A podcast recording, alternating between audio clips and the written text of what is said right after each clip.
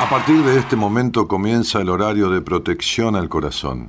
La permanencia frente a la radio depende exclusivamente del cariño que cada uno se tenga. Este programa trabaja con las emociones. Cualquier semejanza con la realidad es tu responsabilidad, ya que solo vos podrás afrontar lo que fuiste, lo que sos y lo que querés ser ante un imprevisto impacto con ciertas verdades que desconocías. Entendemos que quizás hayas estado huyendo demasiado es hora de dejar de escapar. Gracias por volar con buenas compañías. Con ustedes, Daniel Martínez. Hola, buenas noches, ¿cómo estás?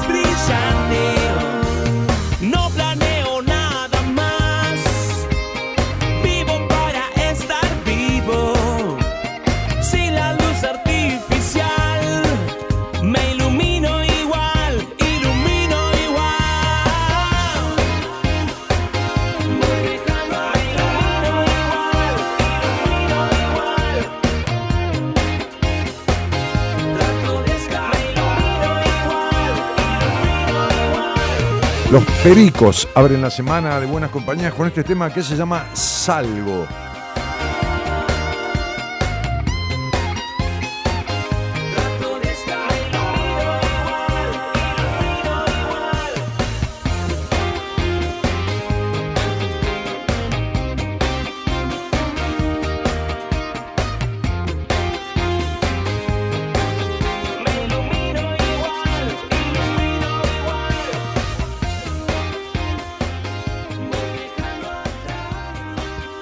Yo miro la foto mía que está puesta acá atrás, ¿no? Es que es como mi hermano menor, ¿entendés? O sea, recién miré y me doy cuenta, ¿viste? Que, la negación que uno tiene. Miré la foto, ¿no? Y, ese, ¿qué es? Es mi hermano menor. Claro. En realidad soy yo, pero no sé, 30 años atrás, que eso cuando empecé radio. No, no te digo 30, pero 25 por ahí debe andar, ¿no? Este, bueno, los pericos, ¿qué tal? ¿Cómo están? Buenas noches a todos. ¿eh? Buenas noches a todos, a todas y a todes. Esta cosa de que todas y todos. ¿no? Ay, Dios, qué... ¿Cómo, cómo, eh, eh, en la pelotudez es una cosa contagiosa, ¿viste? O sea, sí, eh, es, como, es como muy fuerte, ¿no? Este, porque, porque es como si... a- a mí lo que me jode que hay gente que expresa el todos y todas, no hablemos del todes, eh, por, por miedo a quedar mal, por miedo a que eh, no está convencido, ¿entendés? Hay, gente que no está, dame un poco más, hay, dame un poco más, de masa ahí, ahí va, sí, de masa digo de fuerza, sí, masa con una S. Entonces, este, hay gente que no está convencida ni de casualidad, porque se le nota, se le nota cuando lo dice, cuando, ¿eh? cuando este, bueno, estar, este, buenas tardes a todos y todas, porque eh, todos y todas tienen que, todos y todas, todos, es genérico, todos, todos los seres humanos, todos los seres humanos. Habla de eso.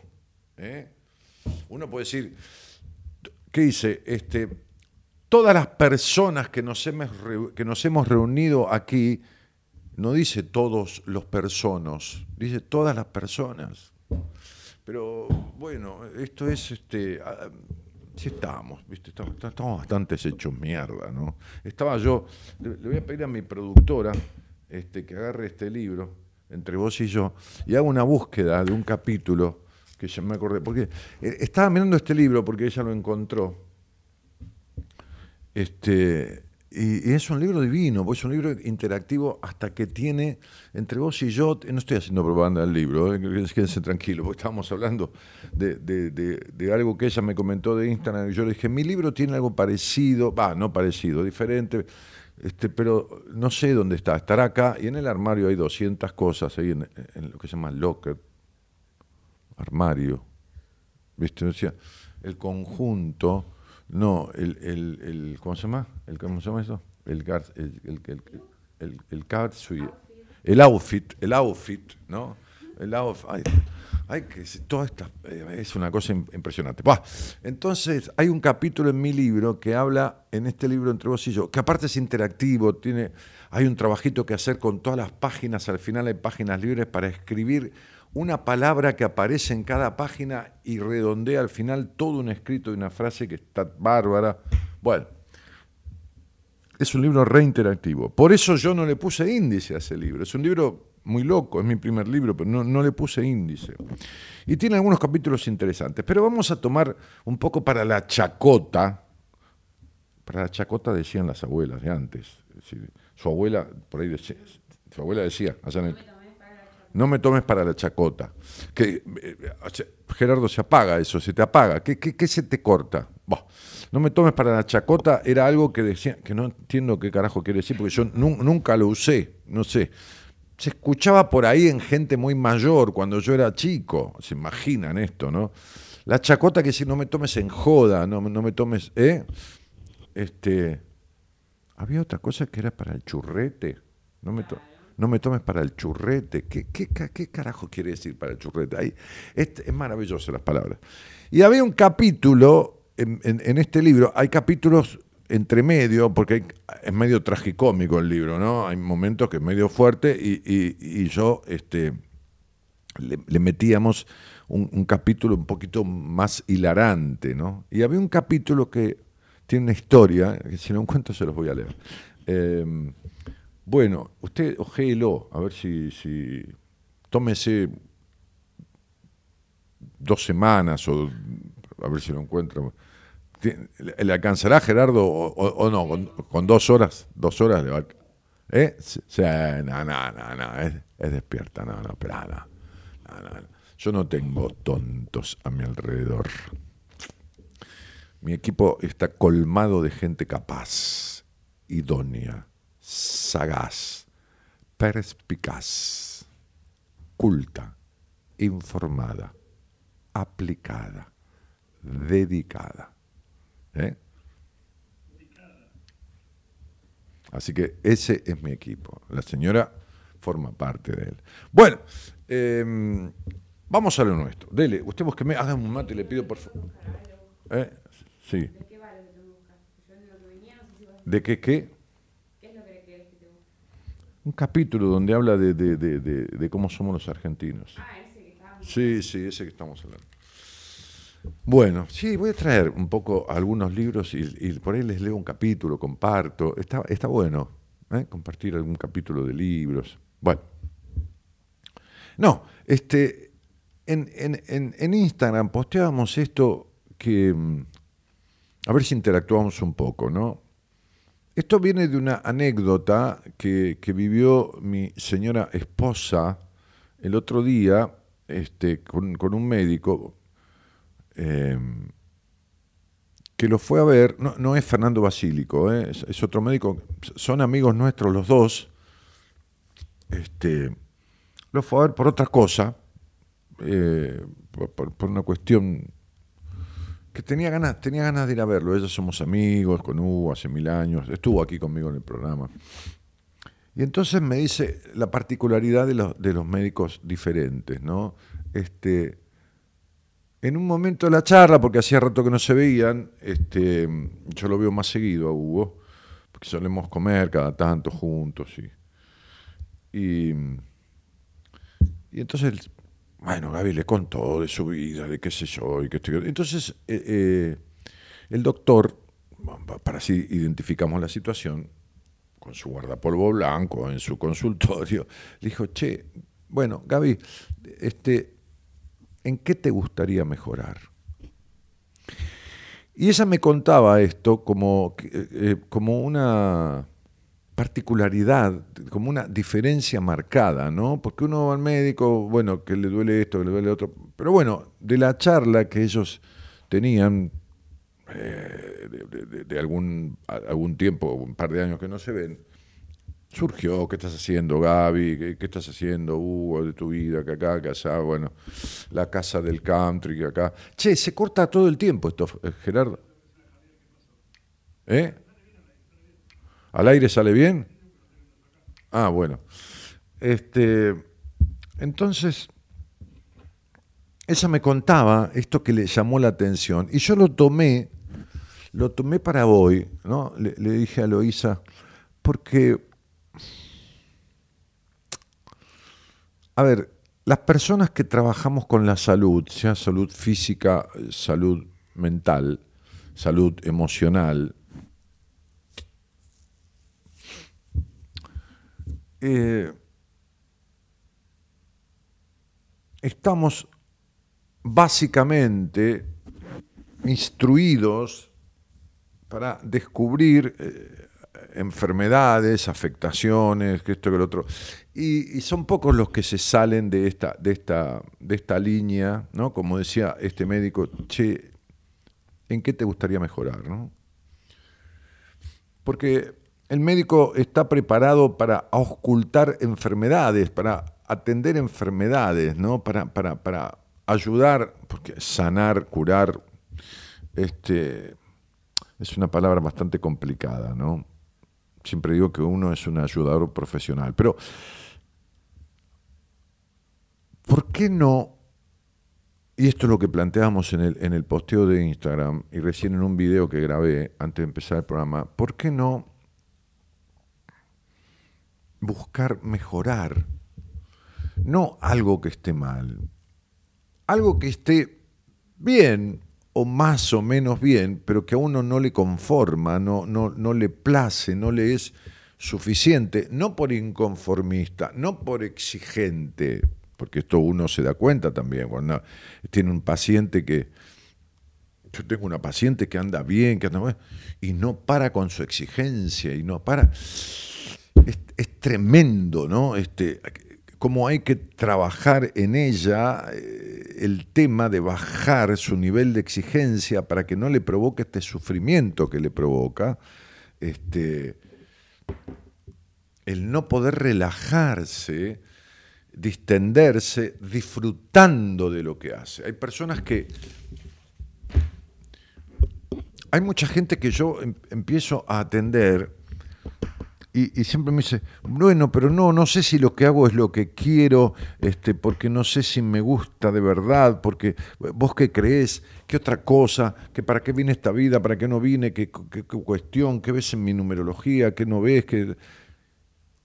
y yo en la numerología lo que, lo que leo, lo que leo, digo, lo que interpreto de sus números, en muchos de los casos, en otros no, en otros es, es con razón esa insatisfacción, es la exigencia. Y donde hay un tamaño nivel de exigencia como, como bandera de, de, la travesía que lo lleva a través de su vida, donde hay un semejante nivel de exigencia, no puede haber disfrute ni puede haber nada, absolutamente nada que lo convenza. No va a estar tranquilo ni conforme, entonces yo no no abono, no acompaño la búsqueda de lo nuevo, no. Trabajo con el paciente para desarmar esa cuestión. Entonces, ¿a qué iba? A que muchas veces, a mí me ha pasado que hay personas que vienen a verme, nunca me voy a olvidar de una anécdota de un chico de Rosario, digo chico porque era un chico joven de 22, 23 años. En esa época yo veía gente personalmente, era, era, era más asiduo. Fue antes de la pandemia, mucho antes, mucho antes.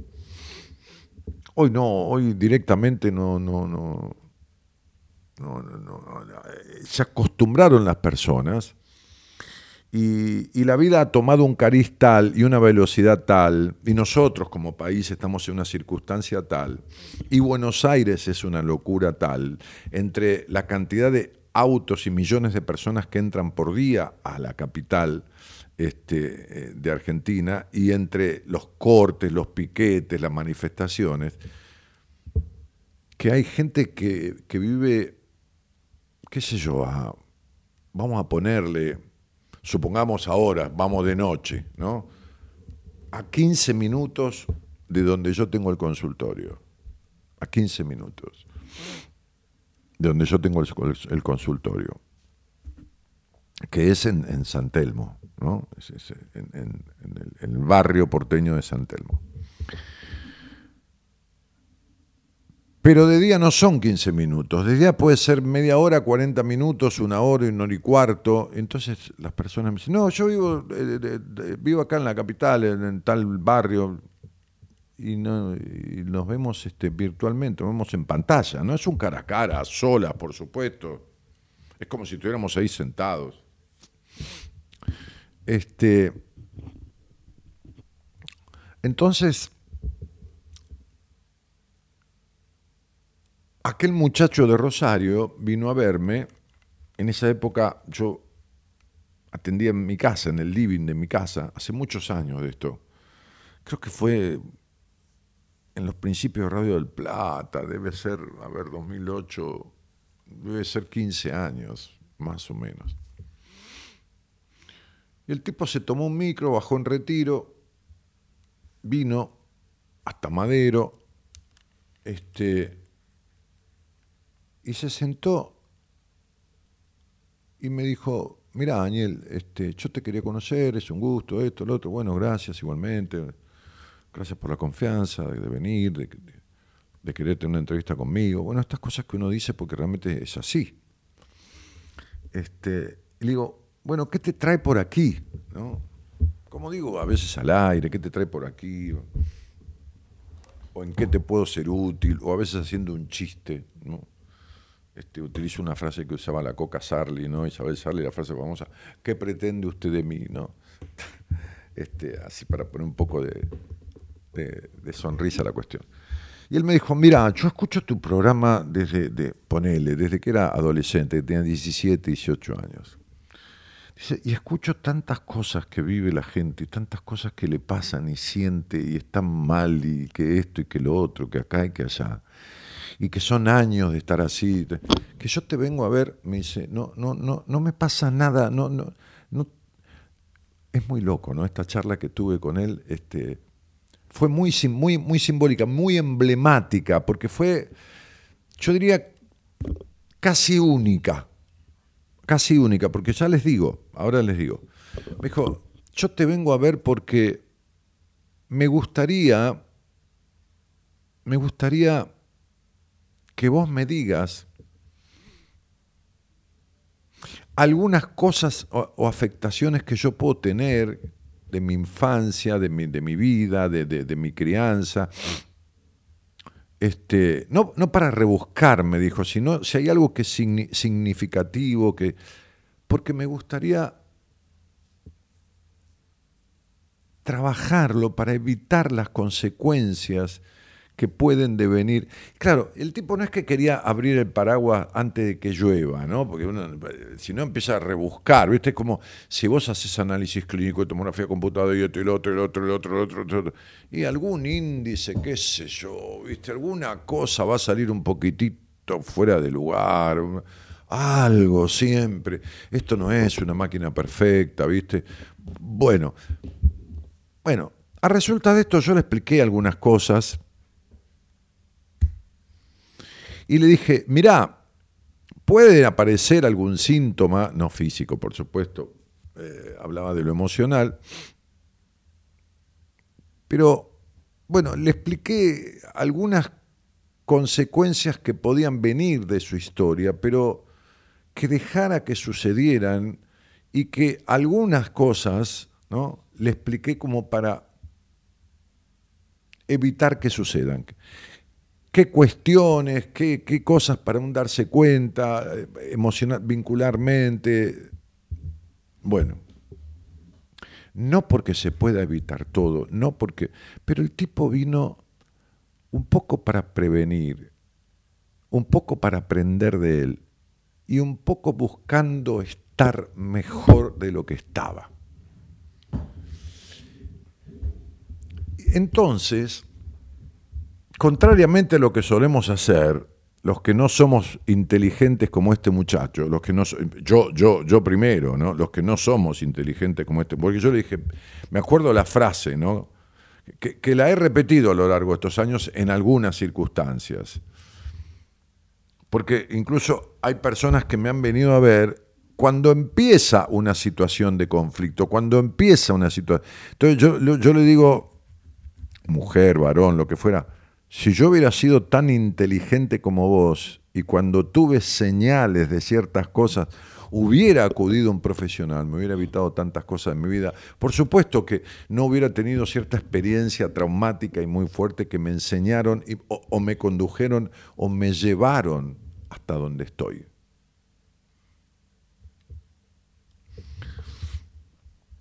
Porque de seguro mi vida, no hubiera sido la misma ni, ni, estuviese hace 30 años haciendo radio o haberme dedicado a esta profesión que tanto me atrae, que tanto me apasiona.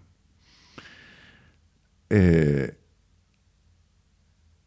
pero muchas veces yo atiendo personas que vienen en un principio, no cuando ya están en la cosa terminal, no terminal de vida, sino terminal de agudo, del sufriendo, de, no dar más. ayer me escribió en Instagram una mujer que salió al aire hace unos meses y que yo le dije unas cuantas cosas de su vida y lloraba y esto y lo otro y me dijo, este, por favor, ¿cómo hago para tener una entrevista con vos? Me dijo en Instagram, que hay mucha gente me lo pregunta y yo le doy los datos para que se comunique este, este, y, consiga un turno, qué sé yo. Porque yo me llamo tal, yo hablé con vos, le dije, sí, me acuerdo, me acuerdo no, no muy bien de la conversación, pero me acuerdo del nombre y de que fue hace unos meses. Y ya algunos detalles de la conversación a mí me vinieron. Pero me dijo, pero no puedo más. Me dijo, quiero, quiero, quiero porque no puedo más. Bueno, hay, tres opciones para, para, consultar a alguien. Una es el no puedo más y ya no doy más con mi vida y ya no doy más con, con situaciones que se repiten y que esto y que lo otro. Esa es una, lógico, ¿no? Lógico. Bien. La otra es cuando uno no es que no da más, pero tiene a repetición situaciones vinculares o estados emocionales que cree que son propios, que cree que son de nacimiento, que cree que es un exigente de nacimiento, que cree que es un culposo o que cree que es un necesitado de aprobación, porque es así, nací así. Y la otra es, estoy bien, estoy bien, pero me gustaría mucho mejorar en tal aspecto. Entonces no hay crisis, no hay una coyuntura traumática, no hay una afectación doliente, no hay un estado agudo de, de, de, conflicto, pero hay un deseo de mejorar ciertos aspectos. Entonces, es, es un poco esto lo que me gustaría que, que pienses y, razones, como mismo, y si querés me lo decís, está bueno, yo, yo, no sé por qué les cuesta tanto interactuar, ¿no? Por escrito, en audio, ahí tienen el teléfono, manden un audio al WhatsApp, ¿no? Este, y ahora, ¿qué tal? Soy Pedro, si querés te cambias el nombre, ¿viste? La verdad que me gustaría mejorar en tal aspecto, ¿no? Este, en tal aspecto, si querés agregame la fecha, si me surge tu fecha de nacimiento, si me surge algo te lo digo. Este, pero en vez de decirte qué, qué cosa te tiene sufriendo, qué conflicto se te repite, qué, qué malestar, tremendo, qué, qué, aspecto de tu vida es afligente. ¿Por qué no lo tomamos del otro lado, no? ¿Por qué no? ¿En qué te gustaría mejorar? ¿En qué te gustaría mejorar? Bueno, hagamos este programa, ¿eh? juntos. Buenas noches a todos y muchas gracias por estar.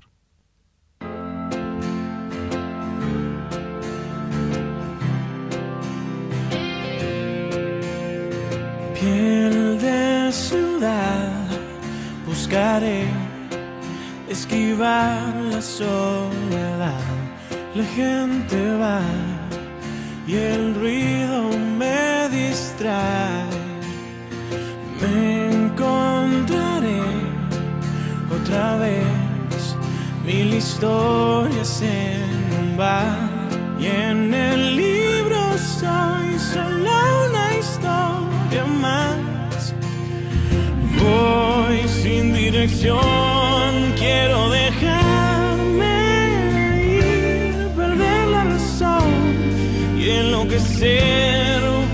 pues solo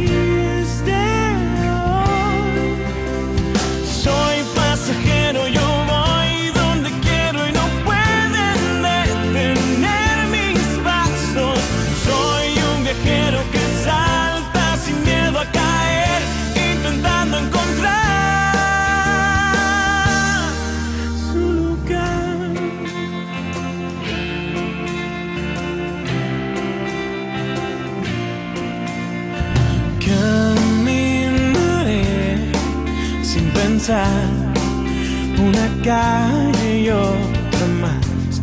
Luces de neón me alumbran al pasar. Voy sin dirección, quiero dejarme ir, perder la razón y enloquecer, pues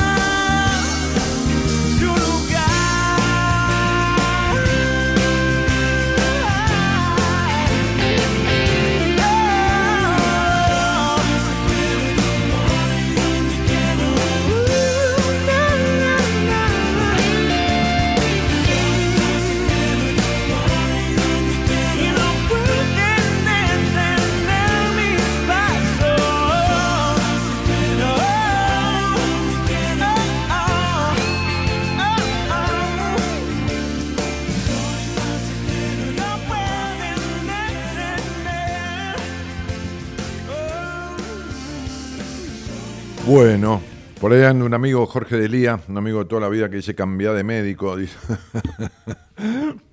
Le mando un abrazo. Eh, gente que saluda, gente que entra al chat, ¿no? Este, feliz inicio de semana, dice Analía. Eh, Anabela Juan dice, hola Dani, equipo. Hola, buenas noches, dice Estela. Am, también Anabela. Daniel, Daniela, hermosa canción, dice. Bueno, eh, por el tema anterior, el, de la apertura, me parece, o alguno que estaba pasando Gerardo, porque estos son mensajes en la previa del programa, ¿no? Eh, María Eugenia dice, hola Daniel, un placer escucharte. Alberto dice, Dani, buenas noches. Eh, Carol Flor Díaz. Bueno, ahí el mensaje se borró. Eh, hola Dani, ¿cómo estás? Dice Cecilia. Buenas noches. Daniel, dice Juan. Eh, para mí todos es genérico, abarca todo. Claro, todos, sí, todos. Claro, todos. Eh, buenas noches, Daniel, bienvenidos. Saludos a todos los que hacen buenas compañías, dice Laura Roxana. Vamos a chacotear un rato, dice Cecilia, ¿no? Este, buenas noches, Daniel, equipo. Todo tu equipo es como vos, dice María Eugenia. Bueno, hay gente que conoce gran parte del equipo por los seminarios, ¿no?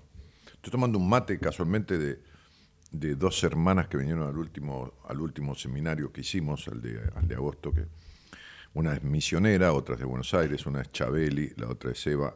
Este,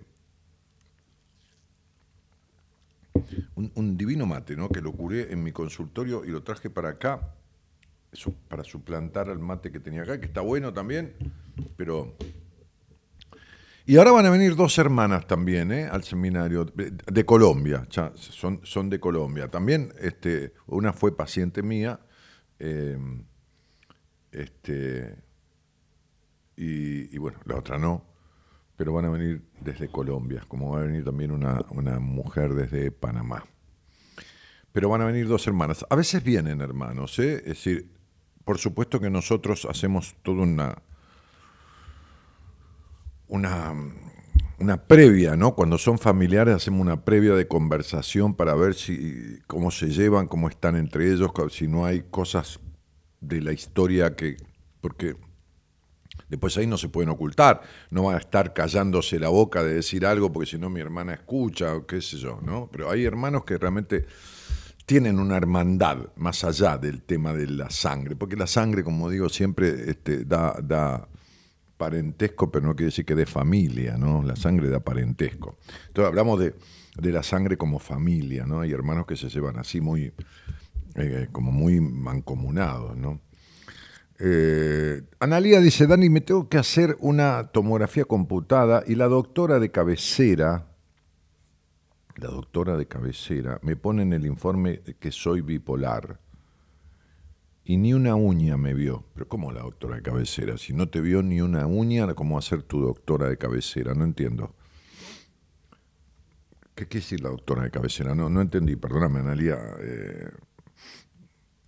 Ah, ahí Jorge Delía, mi amigo, me le puso cambiar de médico. Claro, tiene razón, pero vamos a preguntarle primero a qué se refiere con doctora de cabecera, ¿no?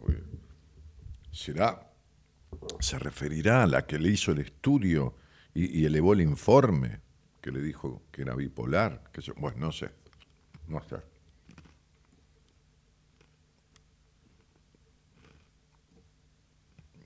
Eh, ¿Vos me decías que hay un llamado?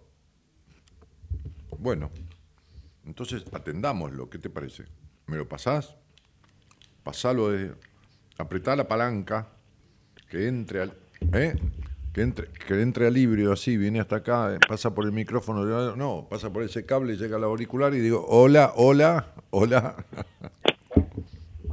hola, Sí, ¿qué tal? sí, ¿qué tal? ¿Cómo te va? Buenas noches. Buenas noches. Eh, ¿de, dónde, ¿De dónde sos? De Gualeguaychú, Entre Ríos. Gualeguaychú, Entre Ríos. Bueno, muy bien, lindo lugar, conozco. Y ¿Y, y con quién vivís ahí? Ahora estoy con mi ex cuñada, sería, y con un amigo. Con tu ex cuñada Sí, y con un amigo.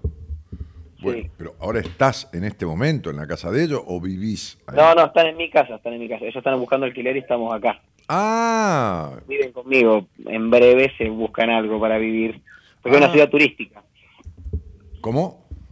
Es una ciudad turística, entonces cuesta conseguir alquiler acá. No, cuesta conseguir en cualquier lado, es un despelote el tema de los alquileres. Aparte, sí, desde ya, es, es turística, yo conozco Gualeguaychú, este, La ciudad del carnaval.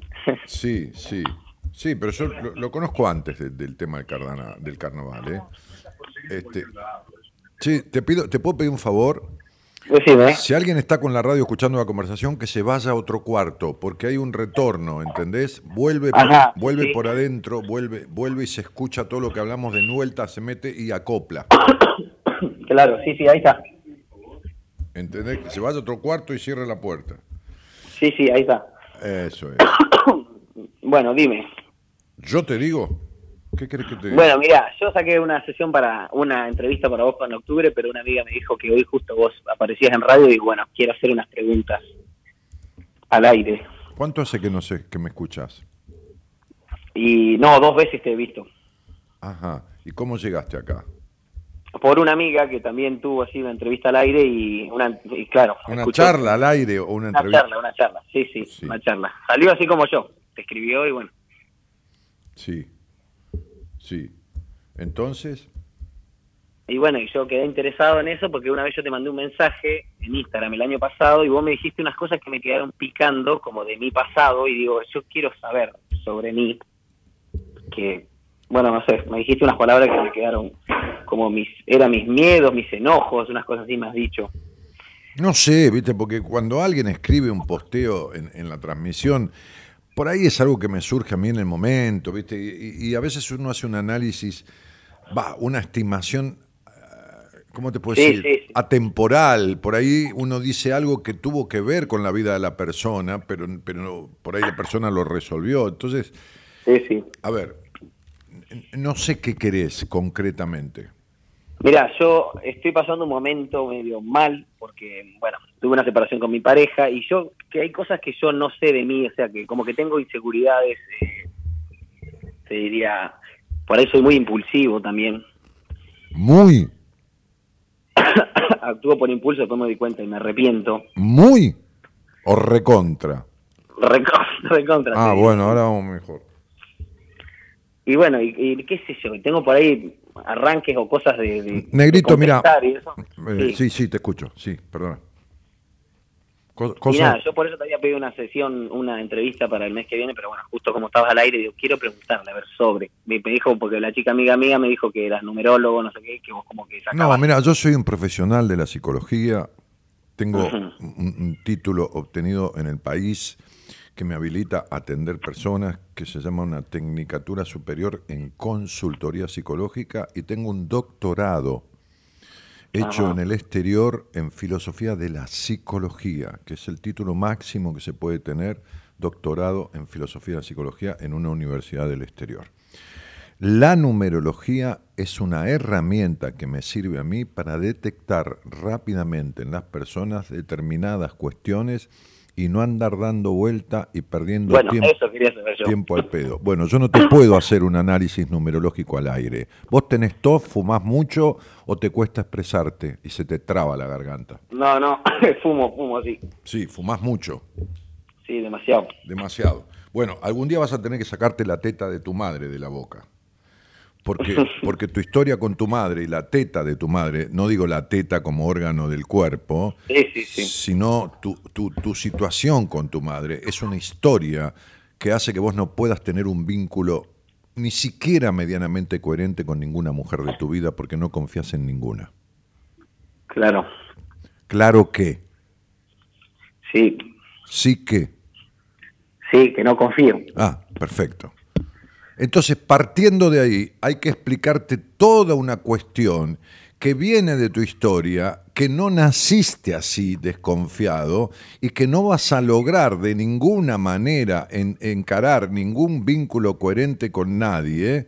Es más, es incoherente porque tenés reacciones incoherentes, violentas de verdad, porque además viniste a este mundo con una capacidad de mandar, pero no de mandar sometiendo a los demás, de mandar en el sentido de tomar la iniciativa, del don de mando, en la ejecutividad, en lo laboral, en un montón de cosas. Viniste a esta vida con una capacidad de, ro- ro- cruzar fronteras, este, salir de Gualeguaychú, de Buenos Aires, de Argentina, irte a otros lugares, ser un viajero de la vida, curioso, pero estás... eh, Estás al revés, hermano, en la vida. Sí, la verdad me siento como que no tengo rumbo. No, ya lo sé. Sí, sí. eh, por no sé ni por qué hago las cosas, para qué. O sea, estoy ese No. ¿para qué? ¿Que lo vas a hacer si vos sos el tipo que se compra un lote, hace un agujero en la tierra para plantar un árbol, encuentra oro, saca oro todo el tiempo a un metro de la tierra y todo el lote está lleno de oro, igual tampoco le alcanza, porque nada le llena el alma. O sea, no es que no te alcanza el dinero, no te alcanza ni encontrar lo que sea, porque nada, nada te completa, nada te, nada te llena, nada. Este vacío interior que tenés es insoportable en el sentido de que no hay nada que lo resuelva, ¿entendés? Sí. No, eh, no- no- no, eh, hay que lo resuelve, seguro, pero no, te quiero decir que no hay nada que vos hagas que, que encuentres, que siempre crees que vas a lograr estar divino cuando consigas tal cosa, o cuando logres tal cosa y cuando lo conseguís o lo lográs, tampoco te da lo divino que pensabas que ibas a estar. ¿Me entendés? Sí, entiendo. ¿Viste que hay un dicho que dice, no hay que te venga bien? Sí. Bueno. Sí, sí, sí. E- Eso es lo tuyo, ¿entendés? Entonces, eh, hay, que, hay que explicarte muchas cosas de tu historia, hay que ponerte en autos, como se dice en derecho. ¿A qué te dedicas vos? ¿Sos vendedor? Sí, comerciante. Sí, me, me imaginé. Este, eh, hay que ponerte en autos, ponerte en conocimiento de qué es lo que te pasa, por qué te pasa, para qué te pasa, qué tenés que sanar y después vos sanar, no porque estés enfermo, porque estás afectado por cuestiones, este, ni, hablar de, de- de temas con tu padre también, pero que, que debes resolverlas para tener otro tipo de vida, hermano. ¿Cuándo te vas a ver conmigo? ¿Cuándo te dieron fecha? En octubre. Eh, no me acuerdo qué día, pero sí, porque yo ayer justo le pagué a Marita, la chica. Sí, la sí, sí, sí, está bien, pero ¿qué, qué te dieron? ¿Principios, mediados? ¿Qué te dieron? No, creo que era mediados de octubre, sí. Bueno, bueno, está bien, serán 10, 15 días. Vos, vos, Sí. si, vos si querés, de, escribirle de vuelta a Marita, decirle, Marita, por las dudas, estuve hablando con Daniel al aire, pero por las dudas, si se te desocupa un turno, porque hay gente que cancela, ¿viste? Por, por, por- Sí, por sí. circunstancia, qué sé yo, no sé. Se olvidó que era el cumpleaños del nieto, justo le dieron un turno con el médico. Y de- entonces Marita tiene una lista de, de gente que le pide y entonces le adelanta, ¿entendés? Si alguien cancela. Claro, si vos querés, le avisás. y- Entonces vamos a ver un poco en detalle, que tengo que explicarte varias cosas, varias cosas. Este, este, La verdad me vendría de gran ayuda porque... Sí, sí, pero no las vas a arreglar, ¿eh? No, no te creas porque vos querés poder con todo, ¿viste? Entonces, otro, otro perfeccionista también. Entonces, yo te voy a explicar todo lo que te pasa y te voy a decir, desde mí, desde mí, vos haces lo que quieras después, Si te vas a sentar con un profesional, ¿qué tenés que decirle para que lo trate? O yo mismo, de mi equipo, que son 14, 15 personas, te recomiendo a alguien con quien tratar esto que vamos a descubrir que te está pasando. Para esto yo tengo que tener una conversación con vos, por supuesto, mucho más intensa, mucho más profunda y mucho más detallada. Porque vos tenés hasta un concepto equivocado de las mujeres, ¿entendés? Vos dividís a las mujeres en dos clases y no es así. Pero todas estas cosas te las tengo que explicar para que vos empieces a razonar de una manera diferente y comprendas el por qué tu forma de pensar, por qué tu desconfianza, dónde nació toda esta, cuestión, dónde nace tu ira, el enojo, la violencia que tenés, la necesidad de controlar todo que tenés, este, y- y la insatisfacción y este vacío que tenés. Entonces, al explicártelo y entenderlo, es la única manera en que vos lo puedas resolver, porque uno no puede resolver algo que no conoce, ¿entendés? O sea, Exactamente. claro, vos tenés un negocio y tenés un problema en el negocio y si no sabés de qué Hasta carajo... que no aprendés, te golpea. O sea, Claro, y hasta que no sabés de- no hasta que no sabes de qué se trata el problema, no lo vas a poder resolver. Entonces, Exacto. yo te voy a explicar en esa hora todo lo que hace falta y después vos decidís qué hacer con ello. ¿Entendés? Lo dejas así, que sería muy ilógico. Te sentás a arreglarlo con alguien, que no va a ser conmigo. Este, no, no creo, pero, pero, pero sí arreglarlo. Que no se necesita mucho tiempo. Porque aparte tenés 30 años, ¿viste? Y entonces este, estaría bueno que resuelvas estas cosas para, porque te queda toda una vida por delante para vivir diferente. Porque no vivís bien, este negro. No, no, Sí, sí. no, no, no vivís bien, Carlos. Este, no, no, no, no, no, no te, no te digo vivir bien por, por no comer o no tomarte un vino, una cerveza. No, no, te hablo de, de- de- del estado emocional, de, tus estados. Sí, sí. No vivís bien. No, no, tengo familiares lejos de acá, porque yo soy de Bahía Blanca en realidad. Y bueno, tengo mi familia lejos, amigos de mi infancia que son los que siempre me junté lejos. O estoy solo, prácticamente estoy solo con estos chicos y bueno, todo me cuesta. Che, Carlos, vamos de vuelta. No importa un carajo que tengas familiares lejos, no importa un carajo nada. No entendiste nada. Vos no vivís bien, hermano.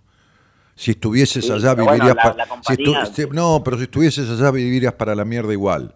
El vacío existencial, la soledad, el enojo, la ira, la violencia, la desconfianza de las mujeres es acá en Bahía Blanca y en la Conchinchina, en Singapur y en cualquier lado. ¿Entendés lo que estoy diciendo? Sí, sí, sí, sí, sí. Bueno, porque vos sos medio duro de entendedera. No es que sos boludo.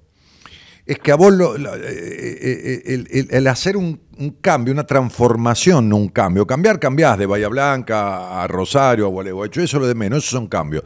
Pero transformar algo de adentro, sos duro, ¿entendés lo que te digo? Sos un tipo duro, pero no duro de inteligencia, duro de aceptación, duro de comprensión. Te cuesta porque te cerrás mucho, ¿entendés? Sí, Sos un tipo que tenés mucho miedo a la traición, porque fuiste muy traicionado de chico, pero te lo tengo que explicar todo eso, campeón. dale. ¿eh? Te voy a explicar por qué es la traición de chico, por qué vos tenés... Bueno, ¿para qué te voy a, a- a- a decir? Vamos a, vamos a dejar todo a medias acá, ¿viste? Porque acá es... Esto- vamos a hacer en la entrevista. claro, esto es radio, ¿entendés? No, no, no podemos hablar de un montón de cosas, ¿se entiende? Sí, sí. Entonces, quédate tranquilo, porque el tema vos no lo arreglás, vos te vas a Bahía Blanca y, y te vas a dormir abajo de la cama de tu mamá. este, Y va a seguir el problema ahí, es lo mismo. pero si siempre lo tuviste. Claro. ¿Cuánto hace que te saliste de Bahía Blanca? Eh, tres años. ¿Y qué, qué me vas a venir? ¿Que eras un tipo feliz? ¿Que, que- que- salías con una mina y no estabas con miedo a que te cague y no desconfiabas? ¿O no esto, no lo otro? Un carajo, ¿entendés? O sea, era lo mismo. ¿Qué, Por eso toda mi vida estuve solo, ¿vos sabés por qué? Por ese motivo. No, no, O sea, solo. no, No, no. estaba con nadie concreto porque ese siempre ese miedo, ese, no sé. Pero por eso te lo estoy diciendo, mi querido amigo. Por eso te lo estoy diciendo. Yo te voy a explicar. Te voy a explicar el por qué. Porque eh, eh, na- nada se puede arreglar en la vida si uno no descubre de dónde carajo viene. Viste que si te, llueve, si te llueve en el techo y vos le, le tapás la gotera de adentro con un cacho de, de- de chicle, igual va a, va- a llover por otro lado, porque el agua va a buscar cual. dónde salir, ¿viste? Entonces a- hay que ver dónde está el quilombo. Bueno, yo te voy a explicar todo, clarito, no te hagas ningún problema. Vas a necesitar una hora nada más, no, no te hace falta ni otra entrevista, ni tres ca- Quédate tranquilo que yo no te voy a estafar, ¿entendés? Yo en, en una hora te voy a decir todo lo que te hace falta. Después vos haces lo que querés. ¿Está claro? Dale, perfecto. Perfecto. Carlitos, te mando un cariño grande. Dale, un abrazo. Chao, tigre. Chao. Chao, chao, gracias.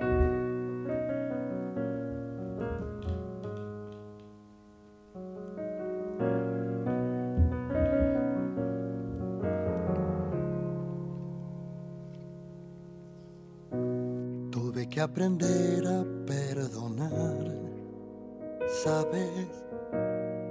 Con heridas graves y chichones. El alma no puede progresar, ¿sabes? Si el rencor le pisa los talones. Madurar es descubrir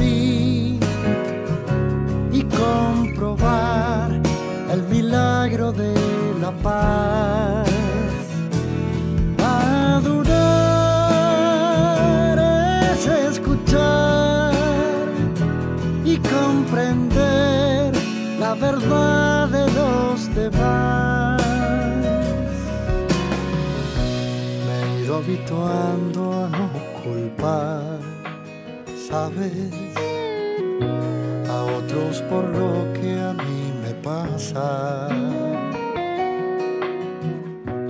El daño que pueda yo causar, ¿sabes? Son bombas que pongo en mi casa. Madurar es no buscar y encontrar la aguja lejos del pajar.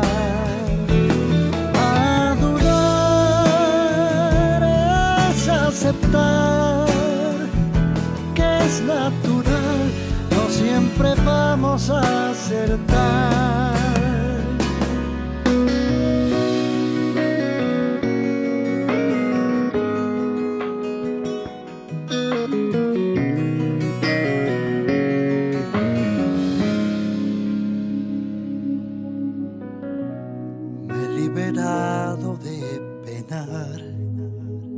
Sabes, las supuestas victorias y derrotas. Me he ido aprendiendo a conformar, sabes,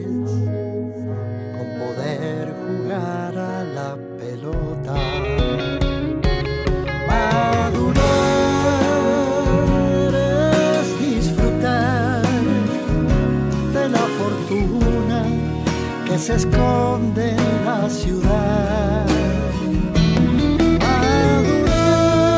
Madurar es recordar que lo mejor aún no acaba de pasar. Y es descubrir y es comprobar y es escuchar y comprender. Hay madurar.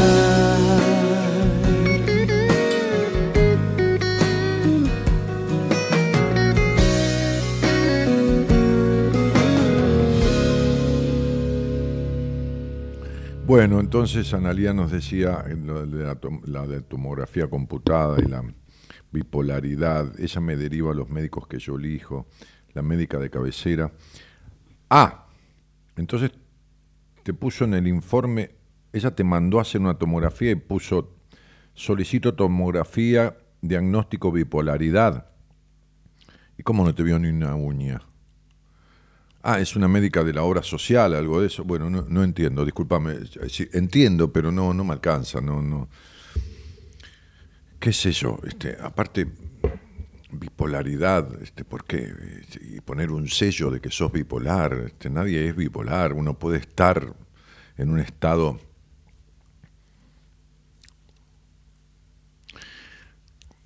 No sé, yo no estaba ahí. No sé qué dijo la doctora. No sé lo que vos escuchaste. Tampoco sé acabadamente cómo me lo estás transmitiendo, ni cómo yo lo estoy entendiendo. Entonces no, no puedo darte una opinión. Eh, claro que la bipolaridad existe. Claro que yo tengo mi propia, eh, ¿cómo diría? Descripción de, de- de- lo que... Mi- miren, para que puedan cotejarlo, ¿no? Para que puedan cotejarlo. Este, con personas que, ustedes conocen, por ahí familiares, amigos, que le dicen, bueno, estoy tomando medicación porque soy bipolar. ¿no? Esta cosa de soy, ¿no? Soy depresivo, ¿no? Soy, este, soy ansioso, soy, eh, qué sé no, soy controlador. En realidad uno está, uno está. El primer concepto que, que quiero eh, desmenuzar para descontextualizar y desconceptualizar a lo común, a lo común, que diría a lo vulgar de muchísimos profesionales, es que nadie es, uno está siendo, nadie es, uno está siendo. Nadie puede poner un sello de un diagnóstico para toda la vida. Es muy difícil que algo pueda ser para siempre, porque, a ver, yo he visto, yo, yo he visto, o sea, no, na- nadie me lo contó, enfermedades que han remitido, remitido. Pero yo lo he visto con, con pacientes y lo he visto en personas que no fueron pacientes mías y que fueron pacientes de médicos. Yo, yo he visto un amigo mío desahuciado y que el médico llame eh, y le diga a su mujer, llame a los familiares para que se despidan porque se muere. Y el tipo vivió dos años más. Este, este, y, y- y claro que era para que el médico dijera eso, porque tuvo un desgarro en la aorta. ¿Viste, ¿Viste cuando vos agarrás un- un- una camisa de seda que está media y la abrís así, se abren todos los hilos? Bueno, se le desgarró la aorta. ¿Vos te imaginás un- una cosa así? Bueno, la sangre se va. Bueno, el tipo estuvo en terapia intensiva un mes, lo que quieras, todo. Los médicos, por supuesto, maravilloso, verdad. Pero era dale la extrema unción y venía a saludarlo porque chau, caput, chau, murió, se va al carajo. Yo he atendido a una mujer que me la mandaron en estado de, y bueno, anda este tarado, por ahí te sirve, qué sé yo, ¿me entendés? Este, con lupus. El lupus es una enfermedad que, que- que- cuando está tomado, cuando es mortal directamente, te come por dentro, ¿no? O sea, había órganos que ya había perdido, estaba en, la- en las vísperas de una operación de- del, del- de- del tobillo para, para i- intervenirle toda esta zona. Era impresionante las inflamaciones de, las articulaciones que le había atacado en este caso, porque ataca diferentes partes de las rodillas y de, de España, de España. Yo le pedí a, a Fernando Basílico, mi médico, que me, que me la viera, que me la viera, es una manera de decir, que me la viera esta paciente, que me la viera y que, me, la- ayudara un poco con, con la medicación heterodoxa, por supuesto, no medicación convencional, porque medicación estaba tomando a cagarse, ¿no? Entonces, este, la tratamos. Yo la podría sacar al aire a esta mujer sin ningún problema. Y que ella contara en unos meses que los médicos no podían creer el mirarla cuando fue a una a una a, un prequirúrgico que, la veían todos los meses y, hacía dos meses que no iba y fue, fue como una cosa prequirúrgica como ya una revisación que la vieron dos médicos para, para, para ir camino a esa operación y cuando empezaron a mirar el cuerpo no podían creer entonces la hicieron, dijeron, "¿Cómo- ¿cómo no tenés, qué tomaste que no tenés inflamadas las rodillas? No, no, no tomé nada, estoy tomando la medicación que ustedes me dieron, pero estoy tomando menos porque no sé qué, si le hace mal el estómago, ella sola la redujo. La hicieron hacer flexiones, la hicieron arrodillarse, la hicieron flexionar los pies, la hicieron porque los dolores que tenía eran terribles.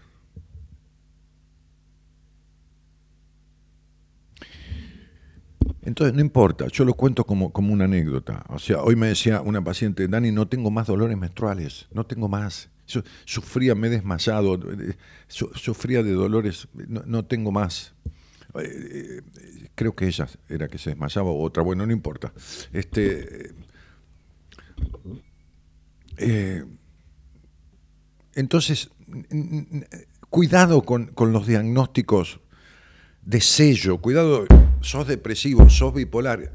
Quiero, quiero darles una idea de lo, de lo que yo concibo, yo y no yo. Mucha gente que está conmigo y que somos parte de este, de este equipo. Este, la bipolaridad tiene dos extremos. Bipolaridad. El bipolar tiene estados maníacos de, de- de- de- una ansiedad desmedida y de repente se va al carajo y se va al, al peor de los pozos emocionales, ¿no? Es como si fuera el décimo piso y cayera al décimo subsuelo. Cuando se va al décimo piso es el niño, el niño que aflora, el niño. Y cuando ese niño desaparece, queda el adulto y ese adulto está vacío. La bipolaridad, lo voy a decir, en- en- es una escisión, una profunda, una, una absoluta separación entre el niño y el adulto. Absoluta. Hay un niño de una historia jodidísima encerrado en el pasado. Está separado totalmente del adulto, pero eh, absolutamente. Tremendos enojos por carencia, bueno, un montón de cosas. Esa bipolaridad tiene emocionalmente la base en esta escisión. Es como si fuera, entiendan lo que voy a decir, por favor, una esquizofrenia pero emocional, no esquizofrenia de que mañana te crees que sos Napoleón o, que eh, no, una cosa emocional, una- como si estuviera partido en dos, partido en dos, ¿en- ¿se entiende? Entonces, no compren los sellos, no compren los sellos de la inmensa mayoría de los profesionales que no son malas personas, no tienen conceptualizado estas cuestiones de la manera de intervenir desde lo desde lo mate- el otro día una mujer conocida me habló por su niña porque la niña tiene una alopecia areata que es mechones de pelo que se le empiezan a caer por, por áreas, areata, de áreas. Ok. Muy bien. Entonces eh, me dice, la llevamos a la dermatóloga y yo rezando, ¿Qué le dijo la dermatóloga? Maravilloso, yo me maravillé. La dermatóloga le dijo, yo te puedo ayudar con esto, con medicación, le dijo a la, a la chica, que es una niña, una puber. Se lo dijo, se lo dijo a la madre también, por supuesto.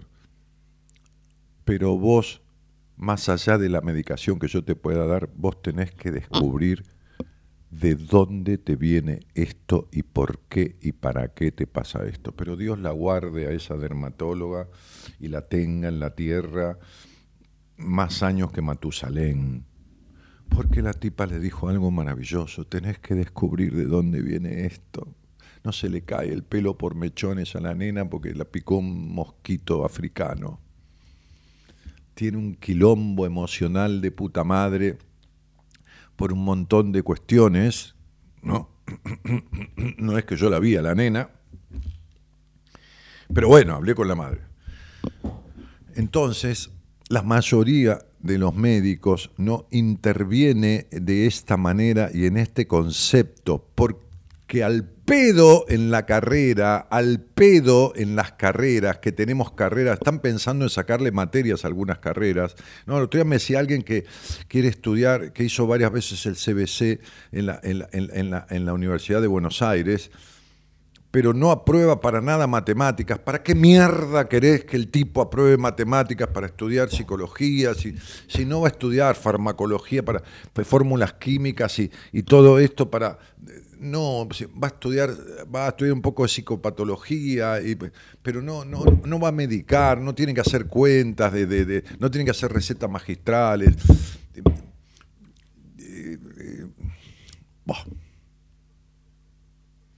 Entonces son pocos los médicos o los psicólogos que toman un síntoma y buscan detrás del síntoma cuál es el origen que lo produjo. Hola, buenas noches. ¿Hay alguien ahí? ¿Sí? Bueno, qué sé yo. Hola, vos me Hola, buenas noches. ¿Qué tal, querido? ¿Cómo te va? ¿Qué tal? ¿Cómo te va, Daniel? ¿Cómo estás? ¿Bien? Sí, sí, bien, viejo, bien. Alguien me preguntaba si estaba resfriado antes de escrito. No, no, lo que pasa es que anoche dormí muy mal. Viste, había dormido mucho el fin de semana. Mucho es, mucho comparado a lo que duermo, ¿no? Tampoco dormí 20 horas. Y entonces me fui a acostar ayer y estaba medio como, viste, muy dormido, muy, muy habiendo dormido mucho y, y- y medio, medio pasado de vuelta, qué sé yo, me puse a, mirar cosas, a, leer un poco de noticias este, eh, de la semana. Bueno, me enganché este, leyendo cosas también de, las que tienen que ver con lo que yo hago. Y ya eran las 6 de la mañana, me había dormido. Así que me dormí, me desperté a las 9 y dormí tres horas. Así que hoy cuando volví a casa del consultorio me dormí una horita y vine medio dormido, que parece resfriado. Che, ¿de dónde sos? Yo te hablo desde Capital Federal. Bueno. Que ubicás más o menos Villa Pueyrredón, Villa Urquiza, sí, por sí, ahí. sí, conozco perfecto. Este, bah, perfecto, no, conozco. Este, este, mm, em, eh, porque no te olvides que Ideas del Sur estaba en- ahí en colegiales, ahí en, en- en- en- donde, donde estaba el estudio de Tinelli antes, ¿viste? Claro, sí, yo estoy un poquito más allá. Claro, vos estás- es más o menos Sí, estás- Moscón y Avenida San Martín, por Claro, ese claro, lado, más claro. cerca sí. de Devoto. Sí, más cerca de Devoto, sí, conozco, conozco. Mirá, fui a Devoto hace poco, estuve comiendo con un amigo. Bueno, este. mm, eh, espera que. Quiero. Ah, acá está. ¿Y, y, y con quién vivís, hermano? Vivo con mi esposa. Eh, Somos, eh, tenemos una hija eh, que tiene su pareja y tiene dos nietos que viven aparte, por supuesto, de, de nosotros. ¿no? Nosotros vivimos los dos solos. ¿Tu, tu hija tiene dos nietos?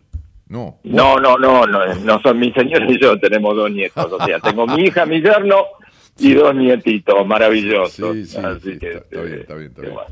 Bueno. Y hace mucho, la verdad, que te conozco, eh, Dani. Mirá desde cuándo te conozco, porque la recomendación había venido desde hace tiempo atrás de mi suegra, que te había escuchado no sé en qué radio a la noche, y de ahí pasó a, a mi hija, a mi mujer, y me acuerdo, mirá lo que te voy a recordar, a recordar eh, para que veas de- desde qué tiempo. No, está bien, no me tenés que dar pruebas. Si, si, si hiciera dos días que no, no, el- porque me estaba acordando de cuando fui a ver una representación, una obra en la que estabas vos, que era El Caballero de la Armadura Oxidada. Ah, sí, desde- yo hice Mago Merlín en esa obra, en el, en el teatro del Hotel Bowen puede haber sido, a lo mejor, o en otro. Sí, no me, no me acuerdo exactamente. Por, eh, pero- por- por la avenida Callao, quizás, o Callao y Corrientes, por ahí. Sí, hace mucho tiempo. en el anfiteatro del Hotel. Sí, no, 30 no, no. Mirá, eso fue, Sí. eh, yo te digo, eh, eh, El Caballero Ox- Oxidada se estrenó mundialmente, el estreno mundial de la obra, porque es un cuento maravilloso que, que- que se ha vendido. Sí, mil- leí el libro también. Bueno, se han vendido millones y millones de ejemplares en todo el mundo. Lo escribió Robert Fisher, que es un autor de Hollywood, Ah, que, que ya murió. Este, vos te vas a acordar, porque vos tenés una edad igual que la mía, o sea, un poco- unos meses menos. Te vas a acordar de televisión de un show que se llamaba, de, de una tira de televisión que se llamaba Yo quiero a Lucy. Sí, Lucy Ball Lu- y Lucy Dani, no me acuerdo cómo se llamaba. Claro, y un cubano, un cubano. sí. Cubano, sí. Bueno, Lu- eh, eh, Fisher, por ejemplo, escribía el guion de Yo quiero a Lucy, por ejemplo. Este, Mirá vos. o le escribía a Groucho Marx, que le escribía Ah. textos a Groucho Marx. Fisher es un tipo eh, casi centenario, vivió como, qué sé yo, noventa y pico de años, y una amiga mía, que es psicóloga, que es de mi equipo, eh, y es amiga, este, este, viajó a Hollywood, viajó a Hollywood, eh, porque amó ese cuento siempre, y ella es música, es, cantante, es concertista de piano, este, entre otras cosas, es psicóloga de la Universidad de Buenos Aires. Y ahí fue cuando yo la conocí. Resulta que ella viaja a Hollywood a verlo a Robert Fisher. Viaja pr- pr- pr- prácticamente expresamente para eso.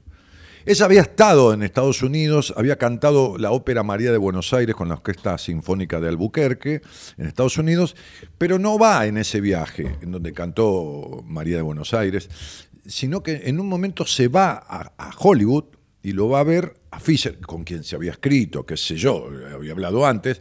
Ella no era amiga mía en ese momento y se va a verlo a Robert Fisher. Y Robert Fisher la conoce y le da la autorización para hacer del cuento de la armadura oxidada una obra de teatro con comedia musical, con canciones. Y viene a la Argentina y como yo ese libro lo había leído en el programa y, la gente sabía que yo quería mucho ese libro y nombraba partes del libro muchas veces, una oyente mía, actriz, me dice, Dani, se va a estrenar en Argentina el, el caba-". Y yo dije, ¿cómo? ¿Dónde? ¿No? Y bueno, era en el teatro de la Casa del Teatro, en la Avenida Santa Fe, ahí donde viven actores que son actores grandes, este, que están, digamos, económicamente mal. Este, por ejemplo, ahora vive, este, lo digo porque salió públicamente, no porque este, salió en una nota. ¿eh? Este, este, lo digo eh, eh, Ricardo Bauleo, Jorge Martínez, este, bueno, gente que está. que yo tenía ganas de hablar con, con, con la, con la presidenta ahí que maneja todo, que está haciendo un gran esfuerzo, a ver si no, no hacíamos algo, qué sé yo, o una presentación en el teatro ahí, en algún horario, con la gente que pague una entrada y donarla, bueno. Eh, entonces, en ese teatro se estrena El Caballero, en ese momento con, con- con Juan Carlos Pupo, con Vicky Buccino, y yo voy al estreno. Cuando voy al estreno, creo que ese día, o la fui a ver por segunda vez, no importa, este, y la promocioné en la radio, este, ahí me conozco y me empiezo a hacer como amigo y terminamos siendo amigos. Corina dice, vos sos eh, el hermano que no tuve en mi vida. Este, y entonces ahí yo le propongo utilizar esa obra de teatro en los talleres que yo daba sobre miedos y decisiones, por lo menos en Buenos Aires, y yo agarré el personaje de Merlín en algunas funciones. Esa es la historia, Ricardo. ¿Me seguís? Sí, sí, te estoy escuchando, sí. Bueno. Linda historia, muy lindo. El libro era, yo no lo recuerdo ahora. No, ¿viste? no, Pero bueno, bueno. no- Recuerdo que me impactó mucho, bueno, Sí, impactó sí. mucho a toda una sociedad. Creo que todas estas cosas... A toda una generación. Se da cuenta, claro, uno no se da cuenta y lo van formando de alguna manera, ¿no? Sí, sí. A ver, Y es bueno dejarse formar por cosas así con contenido, ¿no? Y después Sí. uno es producto de determinadas cosas y, viste, vos decís, ¿y de dónde saqué yo esto? ¿Y de dónde pienso esto? Y bueno, y a veces eh, por eso, viene de algún lado, por eso es, es tan bueno tener cuidado con lo que uno ve, con lo que uno escucha, con lo que uno lee, con lo que uno piensa, fundamentalmente con lo que uno piensa, ¿no? Así que, este, y hablando de eso, yo te, ¿sabes por qué te llamo, Daniel? porque pensás demasiado. Porque- No, no, quizás, no sé, no, mira, creo que vale la pena en estas épocas pensar bastante, no sé si demasiado. No, no, a ver, Mirá. eh, siempre es bueno Sí. pensar. Claro, pero medio en broma y medio en serio, seguramente cuando mi esposa escuche esta, esta charla, mañana o hoy si están despiertas todavía, este, quiero comentarte algo que, que puede resultar medio como intrincado o gracioso para algunas personas, quizás en la forma de decirlo. Descubrí que felizmente casado y como te decía con una hija, yo hace bastante tiempo atrás tengo una novia. ¿Sabes qué? Es una novia que es muy interesante porque es una novia milenaria, Daniel. Y se viste de negro y todos los días está pensando en nosotros y Mm. nosotros tratamos de no pensar en ella. Mm. Me di cuenta que hay como una trampita en esto muy interesante. Hay un tema muy Y lindo. todos tenemos miedo de hablar de la muerte, ¿viste? Hay un tema Sí, muy sí, sí. lindo de, de- de- de un amigo eh, con, con quien me hice bastante amigote, este, que yo siempre quise conocerlo, y cuando uno quiere algo lógico en la vida y va más o menos por el camino, más o menos, que, que- que debe ir, las cosas se dan. Así que yo siempre qu- quise conocer a este tipo, porque me resultó un personaje muy interesante. Eh, tengo una, una ah, admiración por lo que él escribe. Este, y, y este tema se llama Nota, No seas parca, no seas parca se llama el tema, ¿no?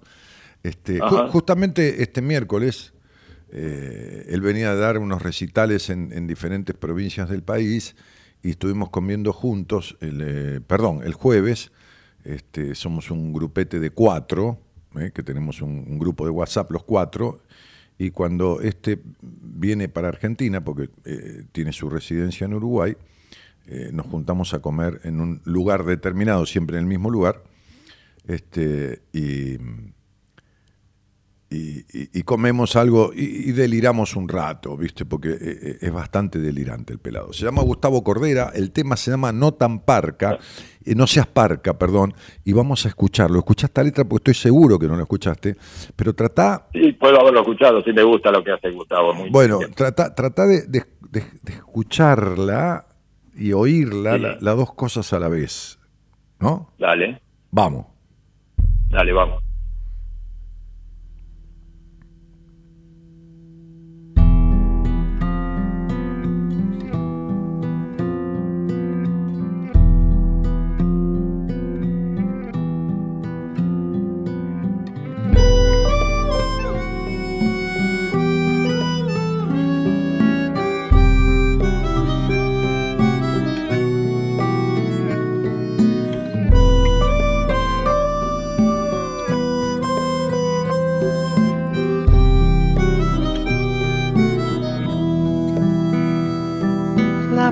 Estuvo cerca, me miraba con cariño, asomó por la ventana y sonrió. Husmeaba la carnada, aunque nunca tocó nada. Después sin saludar se las tomó. Supongamos que la pesca no le pareció muy fresca o algún otro negocio la espantó.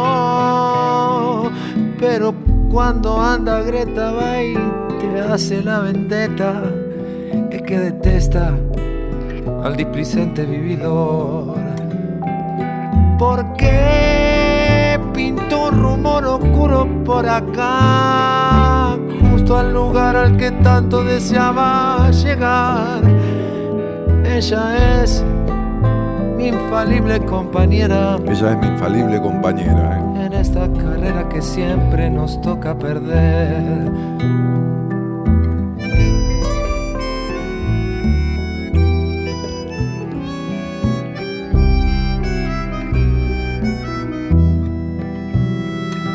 La parca estuvo cerca y me dijo muy bajito, espérame un tiempo más, ya estoy, con, vos.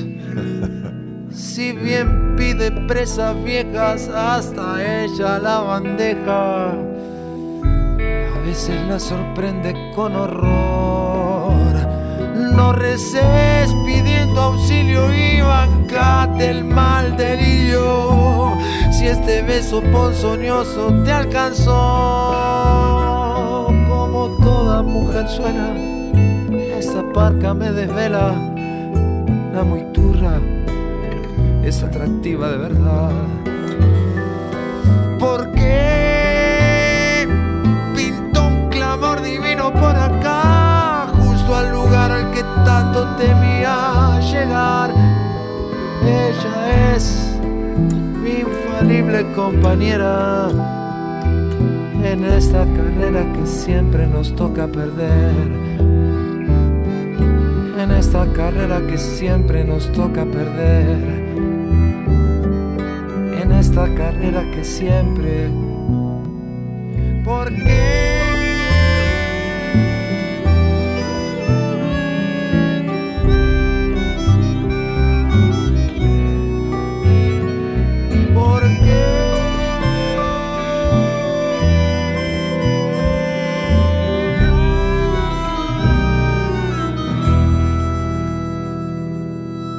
¿Te das cuenta, Ricky, que hasta la música te hace fantasear un cortejo fúnebre? ¿no? Sí, Este- es casi como una pequeña marcha fúnebre, Claro. pero no tan fúnebre. No, pero fíjate que el tipo escribe esto, este hijo de puta, ¿no? Este, este, eh, eh, fíjate que dice, si bien pide presas viejas, hasta a ella la bandeja a veces la sorprende con horror. Está hablando de los niños que se mueren. ¿no? Sí. Si bien pide presas viejas, ¿no? A veces. ¿eh? a veces la sorprende, a veces a ella misma la bandeja la sorprende con horror. No reces pidiendo auxilio y bancate el mal delirio si este beso ponzoñoso te alcanzó, el beso de la muerte. Como, Sí. como toda mujerzuela, esta parca. Cuando vos dijiste, tengo una amante milenaria, que esto y que lo otro, una novia milenaria, yo dije, este me va a hablar de la muerte. Eh, Claro, ahí eh, está. eh, la cosa. No, inmediatamente, ¿no? Este, pero, pero, pero bueno. eh, Este, ¿Sabes qué pasa? Que, Daniel, eh, no sé si será que uno va cumpliendo edad o uno va conociendo o uno se va dando cuenta de otras cosas. Pero a veces pienso, ¿no? Y yo le digo a alguna persona cuando tiene un, un estado de angustia, yo también los tengo, obviamente, no, no te creas que, que, que estoy indemne a todo lo que ocurre no, o lo que me ocurre. No, no, ya para lo sé, nada. ya lo sé, sí.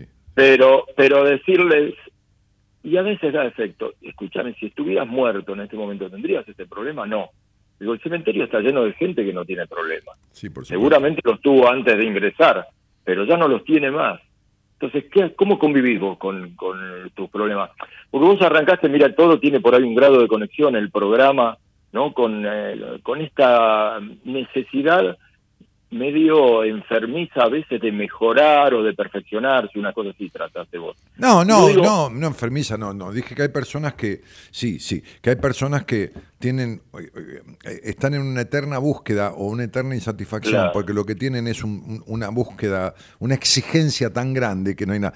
Pero, Ahí está la pero que muchas veces Claro. Mm. hay cosas que están bien y que se pueden mejorar, o que están mm, bien y se pueden mejorar inclusive, ¿no? A veces uno dice, bueno, está bien el negocio, pero le voy a pintar el frente, le voy a cambiar la vidriera, qué sé yo, lo mejora, ¿se entiende? Este, por más que esté Sí, te bien. entiendo. Claro. y- Pero ¿por qué. ¿por qué no vivirlo, Daniel? ¿Por qué no vivir eso que queremos mejorar en nosotros con, no sé si decirte alegría, pero con, en un estado de paz? O sea, yo hago bien algo, por ejemplo, o no lo hago tan bien, y lo quiero mejorar. O lo hago muy bien y todavía lo puedo mejorar. ¿Por qué ponerle ese grado de sufrimiento? Parecería que el marketing del sufrimiento es el que más paga. Viste que los titulares de los diarios, cuando son un desastre, la gente sale corriendo a comprarlos. Salvo cuando van a la, la selección y la gente Pero sale a ¿sabes qué pasa? Que, que no es el no querer, es el no poder, Ricardo. O sea, no todo el mundo puede es- este, estabilizarse y razonar. Claro que hay una cultura del sufrimiento, claro que la religión judeo-cristiana está basada en el sufrimiento, claro que eh, este, el reino de los cielos será de los niños y los pobres, o sea, si tenés guita cagaste, te vas al infierno. ¿Entendés? To- toda, esta, toda esta mierda religiosa, este, religiosa en el sentido de manipulación, ¿no? Este, Claro. este, eh, no, no, no, no, no hablo de, de Dios y el concepto que cada uno tenga, ¿no? Este, Seguro. pero, pero, pero bueno, eh, vos no tuviste el hogar perfecto, ¿eh? Vos no naciste. No, seguro que no. no. No, ni tuviste madre perfecta, ni padre perfecto, ni fuiste el padre perfecto, ni, ni tu esposa la mujer, la madre perfecta.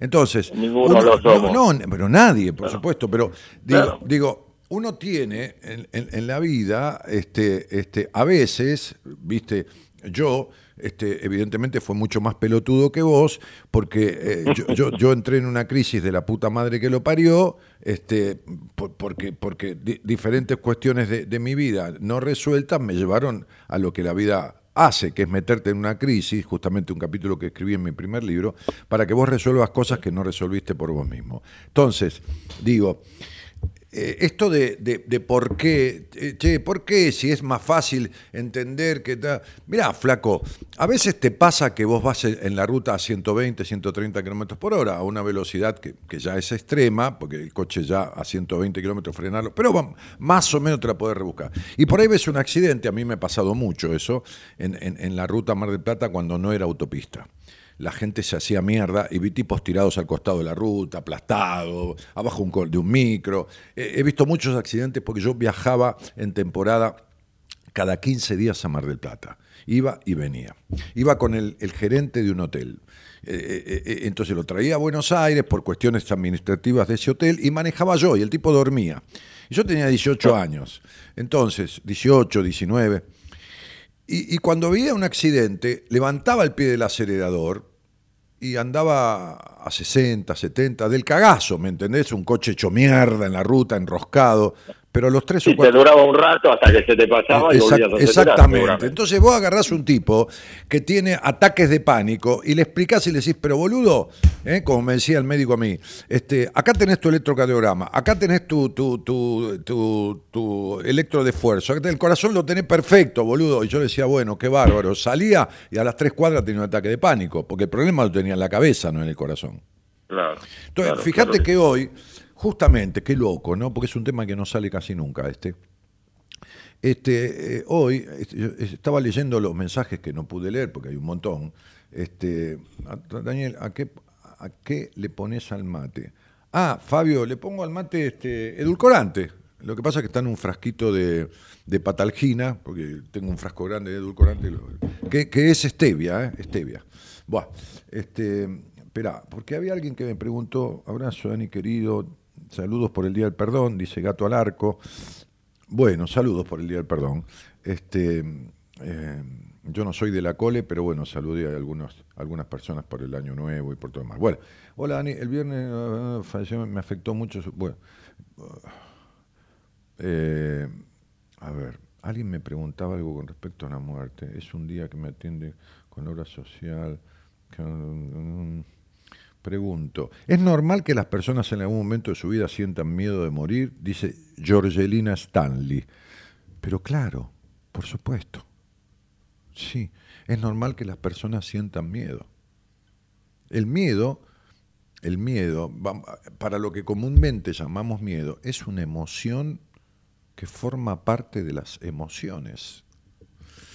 El miedo es una de Lo que hay ellas. que saber es gestionarlas, Claro. emociones, saber gestionarlas, saber manejarlas, cosa que no es fácil, ¿no? No, por supuesto.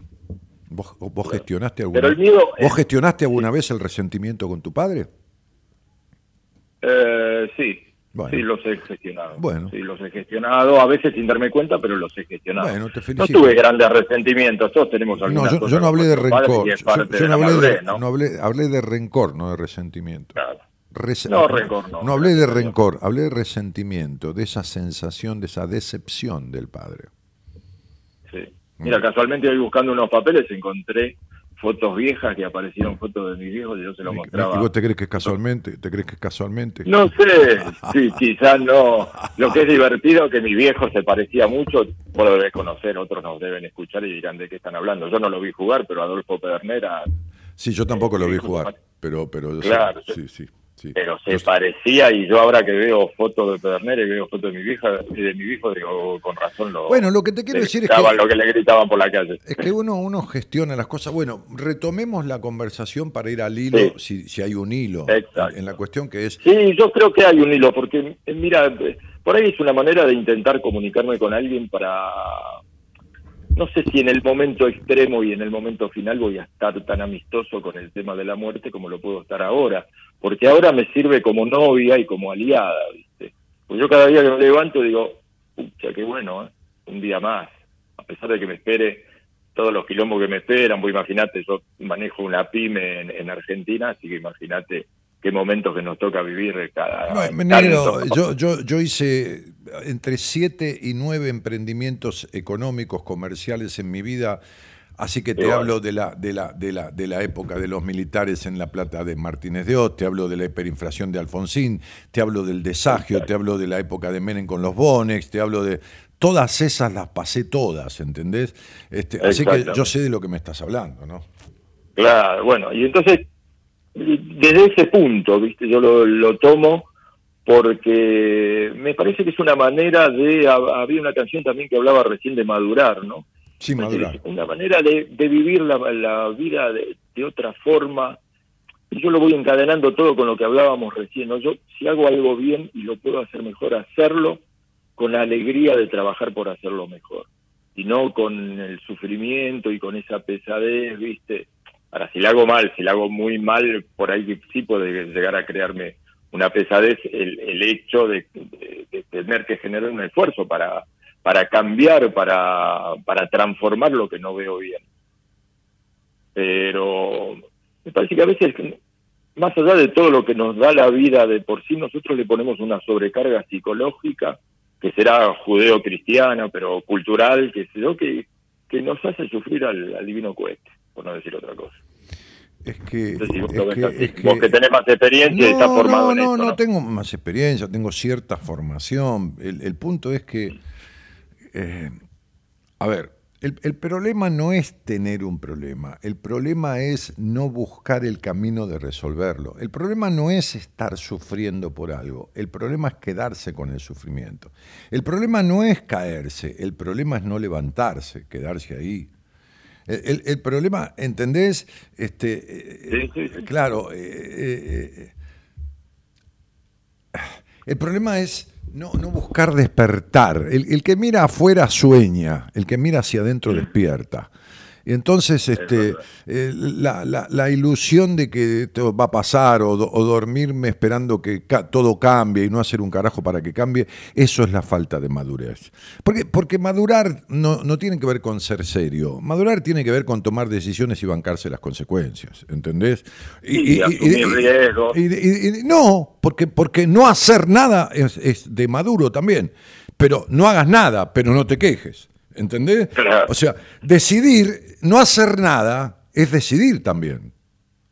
Sí, si, Claro. si yo, si decido no hacer nada, estoy decidiendo, no hago nada. Ok, muy bien. Listo, chao. Fue mi decisión, claro. Pero por supuesto hay tipos que le dicen, mire, usted tiene esta enfermedad terminal, la podemos es que, que es aparentemente terminal, la podemos tratar, y dicen, no, no quiero tratarle una mierda. No, no quiero una mierda de rayos, no quiero un carajo de nada, y o se pega un tiro o se banca el dolor y esto y lo otro hasta que se caga muriendo. Bueno, eso es un acto de madurez. Es decir, ser maduro es asumir una realidad, tomar una decisión, concretarla, que también puede ser la nada la decisión, y bancarse las consecuencias. Seguramente. Claro. Sí. Y bancarse las Sí, consecuencias. Entonces, viste que los chicos dicen, no, yo no fui, mamá, fue Martita. eh, eh, No, lo que pasa es que los pibes se, le esquivan el culo a la jeringa, lógicamente, porque evidentemente el niño no quiere cargar con la, la culpa o esto, lo otro, o el castigo, el castigo no digo el golpe, digo, que te manden a la cama, no sé, cualquier cosa. Pero, pero cuando uno está grande tiene que poner las pelotas o los ovarios, lo que mierda sea, este, y bancarse las consecuencias. Y el problema que yo veo en las personas este, en, en la mayoría, eh, o en, la mayoría de los que tienen quilombo, ¿no? Eh, de lo que siempre me quejo, en el buen sentido de la palabra, es de tanta vida desperdiciada al pedo. Tanta Mira, vida de gente, en de gente Daniel. que me escucha hace 20 años, que no tiene nada de malo, pues yo he escuchado programas, que yo, eh, por ahí voy en el auto, lo pongo a Fernando Bravo, que tengo mucha admiración por él, en un momento tuvimos una, unos cruces en cuanto a una relación afable, quiero decir, este, este, este, y, y- lo escucho. Entonces no hay problema que alguien me escuche hace 20 años, está todo bien. El problema es que hace 20 años que está hecho mierda y sigue hecho mierda y sigue, y sigue escuchando que yo le digo, no escuché este programa, ¿entendés? ¿Para qué lo escuchás? Para hacerte un araquiri todos los días, para darte cuenta que estás hecho mierda y que no haces un carajo. Eh, Ese es el problema. El problema es... Mira, yo estaba, Sí. sí, discúlpame que te interrumpa, pero No. estaba pensando, mira, hay momentos entre algunas, de- más allá de mi actividad comercial, viste, a mí me gusta mucho la música, me gusta escribir. Escribí hace un tiempo atrás un poema que se llama 40 segundos. Y Bueno, tú- se llama tú- 40 segundos Tu hija de algún, porque yo algún- imagino de 40 segundos de vida últimos. De algún lado tu hija habrá sacado la cosa de escribir también. Sí, bueno, ya identificaste por el apellido, exactamente. Ella es mucho mejor que yo. Es, es la única diferencia, escribe mucho mejor que yo. Bueno, Pero está bien. a lo que voy, está bien, eh, en eso eh, pude hacer algo mejor, por lo menos, eh, transferir un ADN que la llegó a escribir mucho mejor que yo.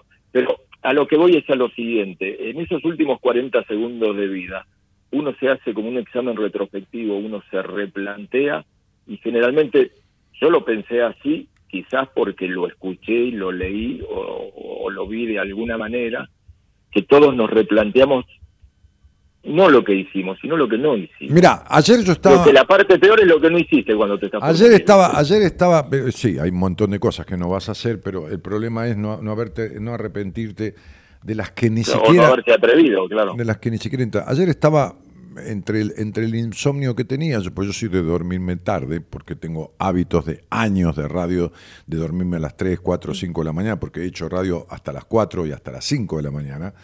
En Los mejores programas de radio, Daniel, están a la noche, siempre lo digo. qué sé yo. Bueno, nada, a la noche, viste, Sí, sí, la radio se escucha de verdad, porque de día es la loca de la casa, viste, está ahí en el lavadero, Claro. está prendida de fondo.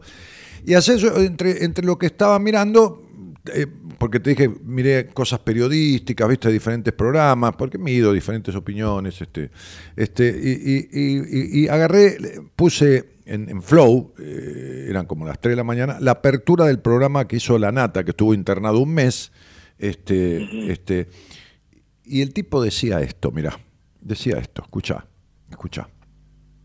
Sí, sí. A ver, lo que les quería, lo que les quería contar. Tengo 63 años menos un mes. Se me perdió un mes. Estuve un mes en terapia intensiva. Dos veces intubado. Y realmente de ese mes, es muy impresionante lo que pasa, no me acuerdo nada, o mejor dicho, me acuerdo sueños en el tiempo de acá afuera, esos sueños significaron un mes. Pero en realidad no lo sé. Pueden haber sido minutos o días. Mi cuerpo estaba acá, mi cabeza no. Es un mes que nunca voy a recuperar. Después de ese mes volví. No voy a decir que estuve muerto porque no lo sé. Sé que volví. Y tampoco sé de dónde volví. Lo que tuve se llama shock septicémico. Es una infección en todo el cuerpo. El sábado me dieron el alta y por supuesto el lunes estaba en la radio. Y lo primero que se me ocurrió decir fue una barbaridad. Dije, garchen todo lo que puedan. Así de la nada. Perdón. A ver, lo que quise decir fue vivan todo lo que puedan. Vivan todo lo que puedan. Vivimos como inmortales y realmente le damos poca importancia a las cosas más importantes. Vivimos como si el amor existiera siempre, como si el tiempo fuera infinito. Voy a ser obvio, pero este mes que perdí me hizo pensar en la eventualidad. La eventualidad, cualquier cosa puede pasar. Somos una rama que se rompe. Yo me di cuenta después, pude no haber vuelto. No sé por qué volví. Hoy podría haber acá una película o un programa homenaje. Y chau. Es cierto que el mundo gira sin nosotros. Pero, ¿y entonces cómo vivir? ¿Saben qué? No sé, no sé. Imagínense que ahora todo se termina, ahora, ahora. Bueno, traten de vivir sin arrepentirse de lo que no hicieron, de lo que no pudieron, de lo que dejaron atrás. Creemos que sí, pero no hay tiempo. En cualquier momento, una vida te puede robar un mes o más. PPT se llama esto. Esto decía Jorge Nata ayer, si yo hubiera estado con él, ponele, hubiera dicho, Jorge, no perdiste un mes, porque todo esto que estás pensando, que ojalá este, se, te, se te fije o, o te quede más fijado que antes, porque estuvo varias veces me- medio para, para, para irse del otro lado, este, pero parece que por lo menos otras veces no lo, no lo he escuchado, tampoco lo escucho siempre, pero este, este, hizo, hizo un fuerte darse cuenta, ¿no? Este, es en, este, en este garche en todo lo que puedan, lo que creo que el tipo está diciendo es hacer el amor con la vida, ¿no? Y hacer el amor con la vida tiene que ver con, claro, no, no genitalmente, no lo genital, ¿no? Sino tra- tratar de, de, de, de, de, de- de- de- de- de- de poner todo, ¿no? De, de poner todo. O sea, estar erecto ante la vida, ¿no?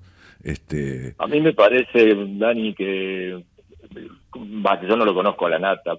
no, no, pero yo no estoy Conozco hablando de la nata su- como periodista ni como No, político. pero digo que conozco, pero a esa vez a que voy eh, conozco su trayectoria más o menos y te digo que le cabe perfecto el ejemplo de cuando vos manejabas Camino a Mar del Plata y veías un choque y un accidente y bajabas la velocidad y a los 10 kilómetros estabas Y no 30 sé, y no sé, Él pero... va a seguir pero- fumando, va a seguir haciendo todo lo que Sí, está bien, pero- pero- Porque así vivimos cuando no tenemos Pero no, no, lo que no estás, en- no, estás equivocado, Ricardo. Vive como se le cantan las pelotas y se aguanta las consecuencias. Está equivocado. Va a seguir fumando. Sí, pero ¿sabes? porque se le cantan ¿Sabes las pelotas. Pero es que, es, que, es, que, es que es mejor vivir como se te canten los huevos y no arrepentirte y no cuidarte para no morirte y no haber hecho lo que se te cantaban los huevos. ¿Por qué? Porque No, pero la, la parte que no va, Daniel, ¿sabés cuál es? Cuando los demás se tienen que hacer cargo de las cagadas que vos haces. ¿Y por qué se hacen cargo de las cagadas? ¿Por qué, como ¿Por él. qué se hacen cargo de las cagadas que vos haces? ¿Por qué? Porque seguramente sufrieron sus compañeros de trabajo, su mujer, el, el hospital, el sanatorio tuvo que ponerse a su disposición, cuando había gente que por ahí no estaba en una situación de... de, de Pero ¿cómo haces vos para evitarte una ¿Cómo haces para pero cómo haces para evitarte una CB? No lo sé. Eh, yo creo que podés hacer de todo para evitarlo. No, igual te no, agarra. no, Pero creo no, que no, no, pero no es lo no, mismo, Daniel, no, caminar no, por la cornisa y que caminar no, por la no, calle y que se te no, caiga un no, la no, cabeza. no, no, Bueno, acá no coincidimos. no, no, hay gente que nunca fumó y muere de cáncer de pulmón.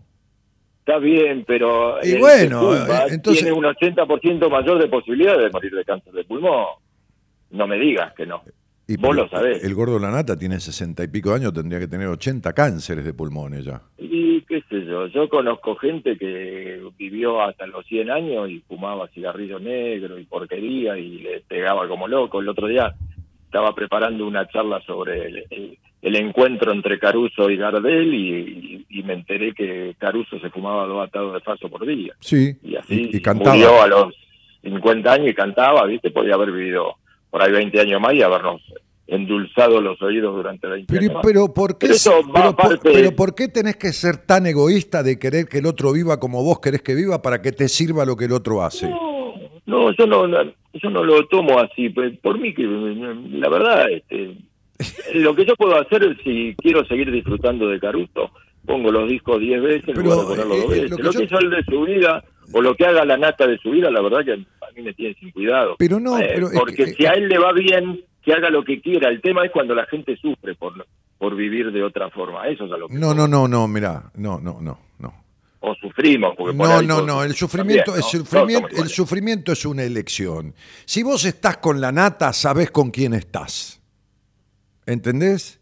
Cuando yo le dije a mi mujer, vamos a casarnos, hacía 6, 7 años que nos conocíamos, y yo le dije, vos sabés con qué tipo te vas a casar. ¿Ok? Bien. Pero advertiste, no se puede En- arrepentir. Entonces, el que avisa no traiciona. Por lo tanto, no esperes que yo sea otra persona. Dijo, yo ni tengo interés de que vos seas otra persona. Ahora, yo, como en la película eh, Mejor Imposible, en la escena de Jan Nicholson con Helen Hunt, un día le dije, yo te quiero tanto que vos me das ganas de ser mejor. Ahora bien, el punto es el siguiente. El que está con alguien y sufre porque ese alguien es de tal o cual manera y sabía cómo es ese alguien, está buscando el sufrimiento. ¿Está claro lo que te, lo que te estoy diciendo? El que, Sí, el sí, que no, está- no está- terminás de conven- no terminás de es convencerme. que yo no te quiero que convencer de nada. Yo te estoy dando, No, mi- no, está bien. yo te estoy dando mi opinión. bárbaro. Yo te estoy dando mi opinión. Yo no, yo no te Sí, quiero- sí, me parece perfecto. No, y no, la, yo- y la no te quiero tomo y convencer. la escucho. No, no, convencerte de algo a vos es operarte el cerebro y ponerte un papel diferente, ¿eh? Sí, no, bueno, Porque vos sos tan cabeza dura como era tu mamá. To- el- el- Sí, el- seguramente. No, no, no, yo te lo aviso porque yo, yo sé con quién estoy hablando, pero no porque yo atendí a tu hija. Yo no sé nada de vos. Aparte, a, a tu hija yo creo que había hablado cinco minutos de vos. Pero, pero yo estoy viendo tu numerología y así como vos tenés tu expertise, yo tengo la mía. Entonces digo, eh, yo no te quiero convencer de nada, Ricky. Yo lo que te No, estoy, lo que te seguro, estoy pero diciendo. Además, yo, Lo que yo te- hablé, me gusta hablar con vos porque me gusta tener una posi- una situación de hablar no, una de opinión. una manera como la que estamos hablando, que vos podés ayudarme. No, yo no te- podemos ayudar a ver, yo- mutuamente yo- a expandir la conciencia. Yo no te voy a ayudar en nada si vos no pedís que te ayude en algo en especial. Yo estoy teniendo con vos una charla de café con un tipo que tiene la misma edad que yo, un año menos. Es lo mismo. Exactamente. Es lo mismo. Café sin café. Ok. Entonces, yo tomaba agua mineral y comía churrasco con huevos que hacía mi abuela, que cocinaba divina, hasta los 13, hasta los 14, hasta los 15, hasta los 16. Empecé a hacer bailes en los boliches. A los 15 y a los 16 años. Bailes, lo que se llamaban antes las matiné, ¿te acordás? Las matiné de antes, que era un domingo a la tarde en los boliches de, en los boliches de Ramos Mejía, que era la catedral de los boliches de, Buenos Aires. Hacía baile en tres boliches a la vez. En, en, en, en Stadium, Barba Azul, en, en- bueno, en, qué sé yo, y después incluso en Foresport. Con un grupo. Por eso, justo te iba a nombrar. Sí, sí, también hizo bailes en Foresport. Entonces, con, cuatro amigos creamos un grupo. ¿eh?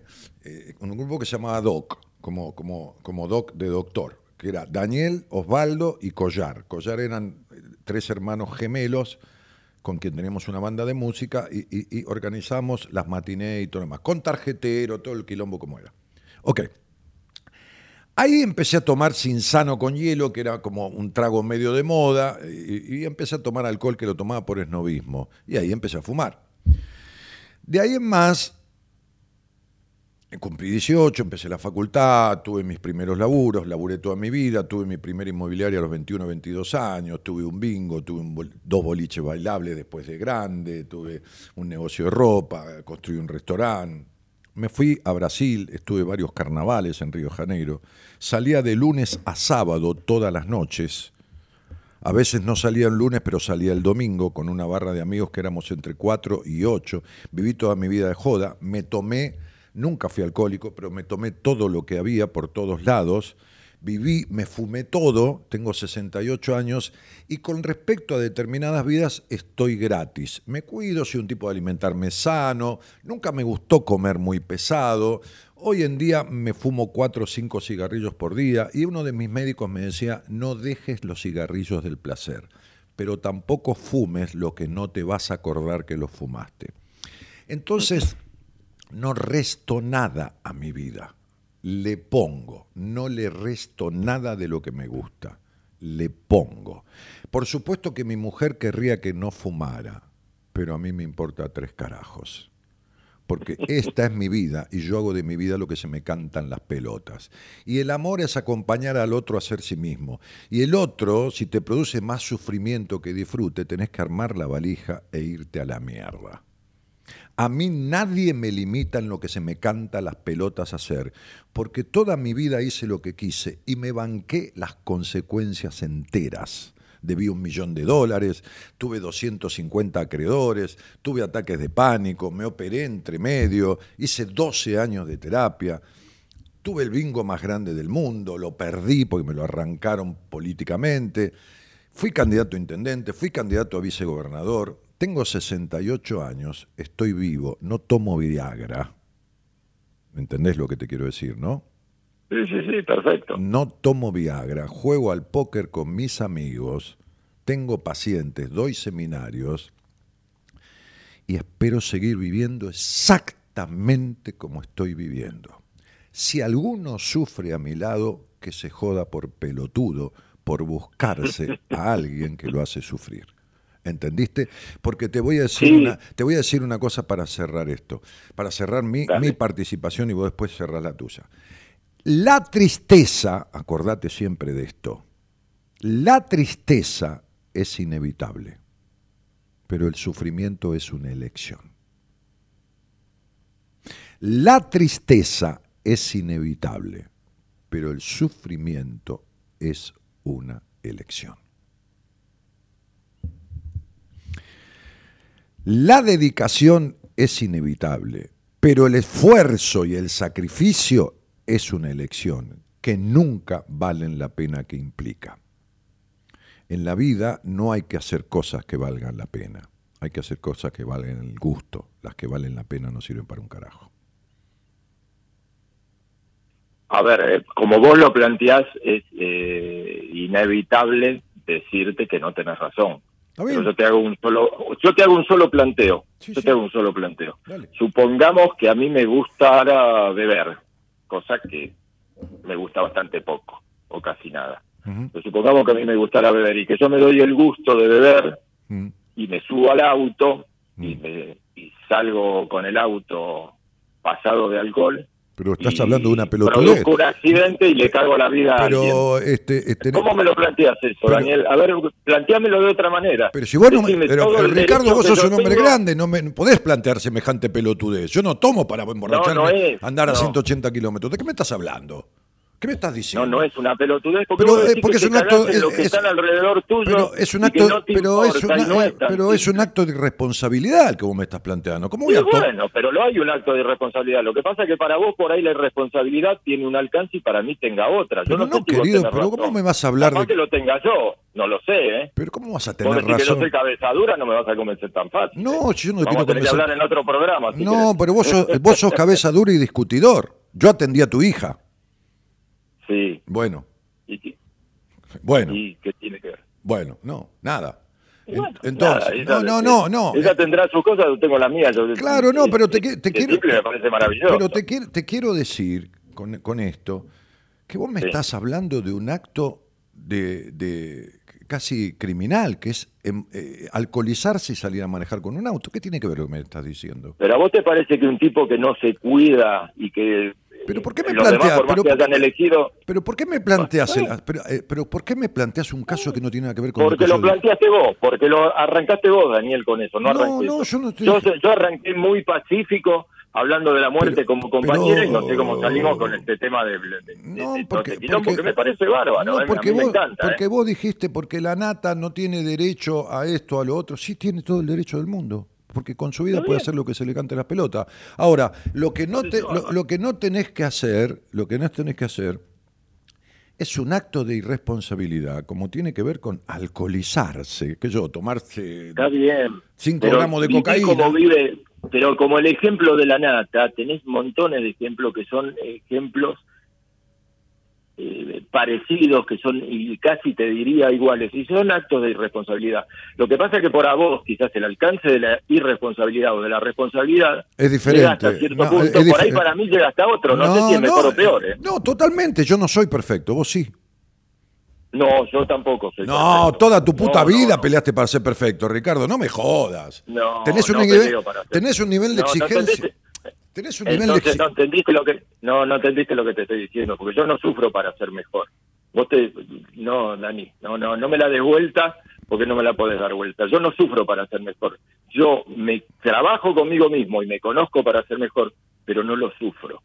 Yo no dije que es un acto vocacional. Es un acto vocacional, Daniel. No, No, no, pero yo no, es dije que así. sufrieras, Ricky. Yo dije que vos toda la vida estuviste, para, hiciste para ser perfecto, para perfeccionarte en determinadas Ah, cosas. no, pero no es para ser perfecto, es para perfeccionarme. No es lo mismo. Fíjate el alcance de las palabras. No es lo mismo, Dani. No es lo mismo. ¿Cuánto nivel crees que tenés de controlador? De 1 a 10. No sé si llegaré. Lo fui bajando con el correr de los años. Ah, bueno. ¿Ves? Pero seguramente cada vez menos. Pero ves como vos con el control, que no es algo que vos querías hacer y que yo estoy seguro que fue cada vez menos, has padecido o has hecho padecer a los demás, ¿entendés que a veces no es consciente? Que a veces no puede evitar uno cuestiones. No lo puede evitar. No, no, Eh, es decir, no- habría que hilar- no sé, no sé, no sé, es que no sé, es que, es que es que uno es uno más su historia, más su inconsciente, más Está un montón de cosas. Entonces, Pero vos- Así como vos has sido un controlador, así como has sido un controlador, y causaste a- a- afectación a vos mismo o a otros, y después lo fuiste morigerando, hay cosas que uno no puede manejar para dejar, para no hacer ninguna molestia ni causarle ninguna afectación a nadie. Ricky, ¿entendés? O sea, No, no, está perfecto, no, yo te escucho totalmente lo que vos me decís. Claro, porque- Pero porque- en, en cierta forma vos me tirás cosas sobre mi vida sin conocerme del todo, ni conocer circunstancias, y la verdad me dejas en inferioridad de condiciones, ¿Por porque yo no te puedo replicar determinado tipo de cosas. Vos lo verás por la numerología, por la no, predestinación, no, no, no. lo no. que vos quieras, pero no es tan simple como vos lo decís, porque esto no es blanco y negro, No, Daniel. no- No es blanco y negro, porque a veces uno cuando ejerce determinado tipo de presión sobre determinadas cosas puede tener razones ciertas o equivocadas, pero las puede tener. Entonces, si uno lo tira así en el aire como con facilidad, viste, es difícil manejarlo. Es difícil manejarlo. Nos tendríamos que sentar en un café y charlarlo, porque no es todo tan así simple. Mira que empezamos pacífica la charla, me encantó, ¿eh?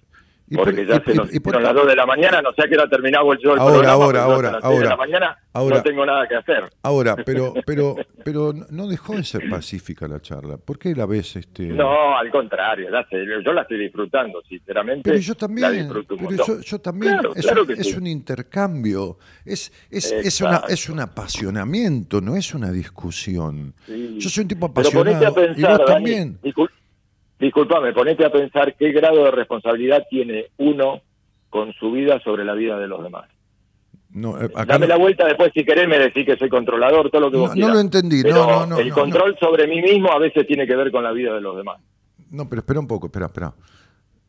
No, no entendí la, la propuesta, eh, la- la- el planteo, no lo entendí, Ricky. Sí.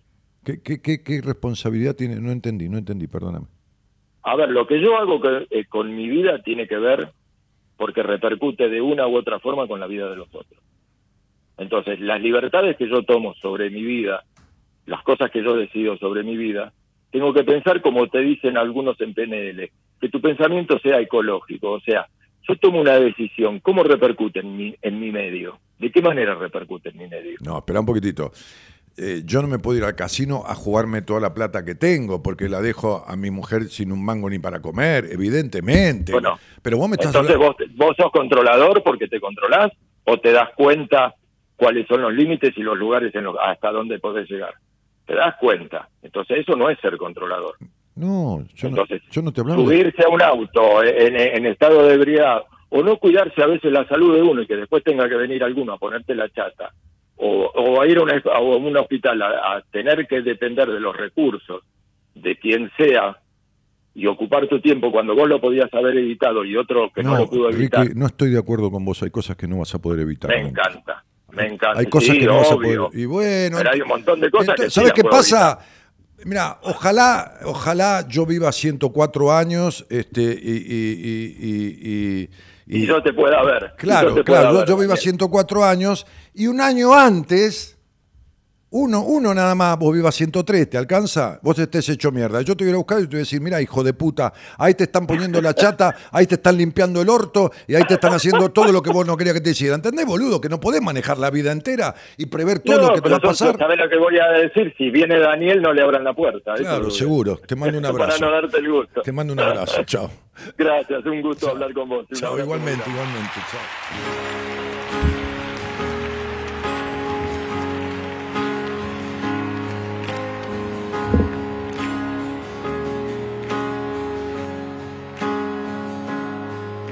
Soy ejemplo para nada para nadie. Tengo miserias como cualquiera de ustedes. 14 marcas que me duelen en el alma. 100 defectos que me siguen y no aprenden. Las dudas se divierten, no descansan nunca. Como los miedos que siempre estarán presentes. A veces sonrío sin ganas y al revés.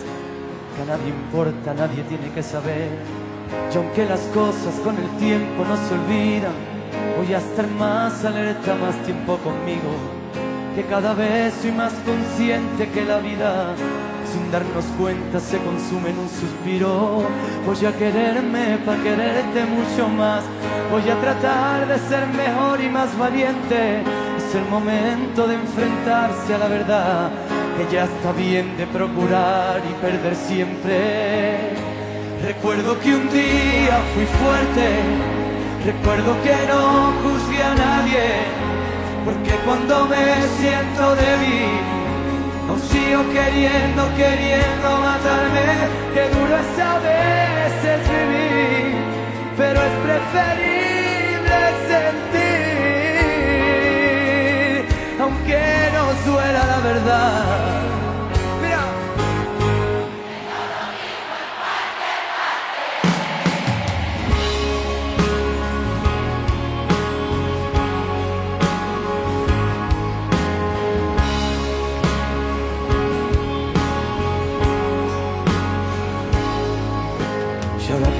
Entiendo lo que mis padres de niño siempre decían con el corazón temblando, nunca te fíes del que quiera ser tu amigo, que con un caramelo te mete en el saco y piensa si eres uno más de los que estrellan su tiempo en un televisor de color rosa.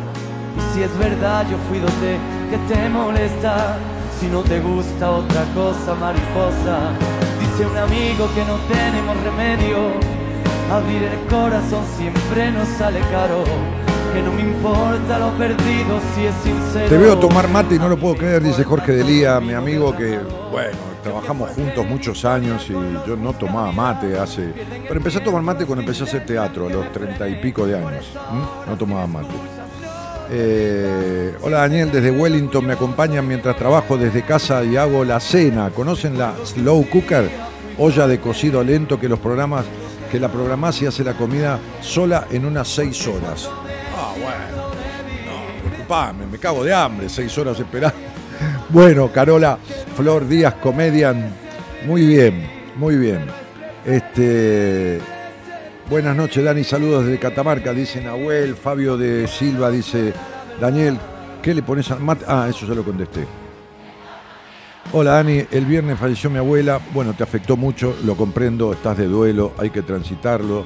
Sergio Tuli Correa dice, hola Dani, es un gusto siempre seguirte, hoy desde Maimará, Jujuy, conociendo el hermoso NOA, o sea, noroeste argentino, te sigo de todas partes, abrazo, que tengas muy buen viaje, divino Jujuy, divino Salta, divino toda esa zona.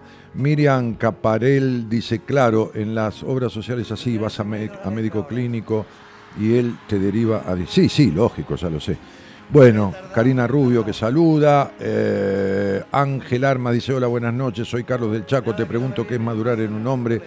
Qué lindo es encontrar. hemos hablado de eso, pero el día que quieras lo hablamos. Este, eh, ah, ah, gracias por tu programa, dice Noé Martín. Eh, un diagnóstico no te define.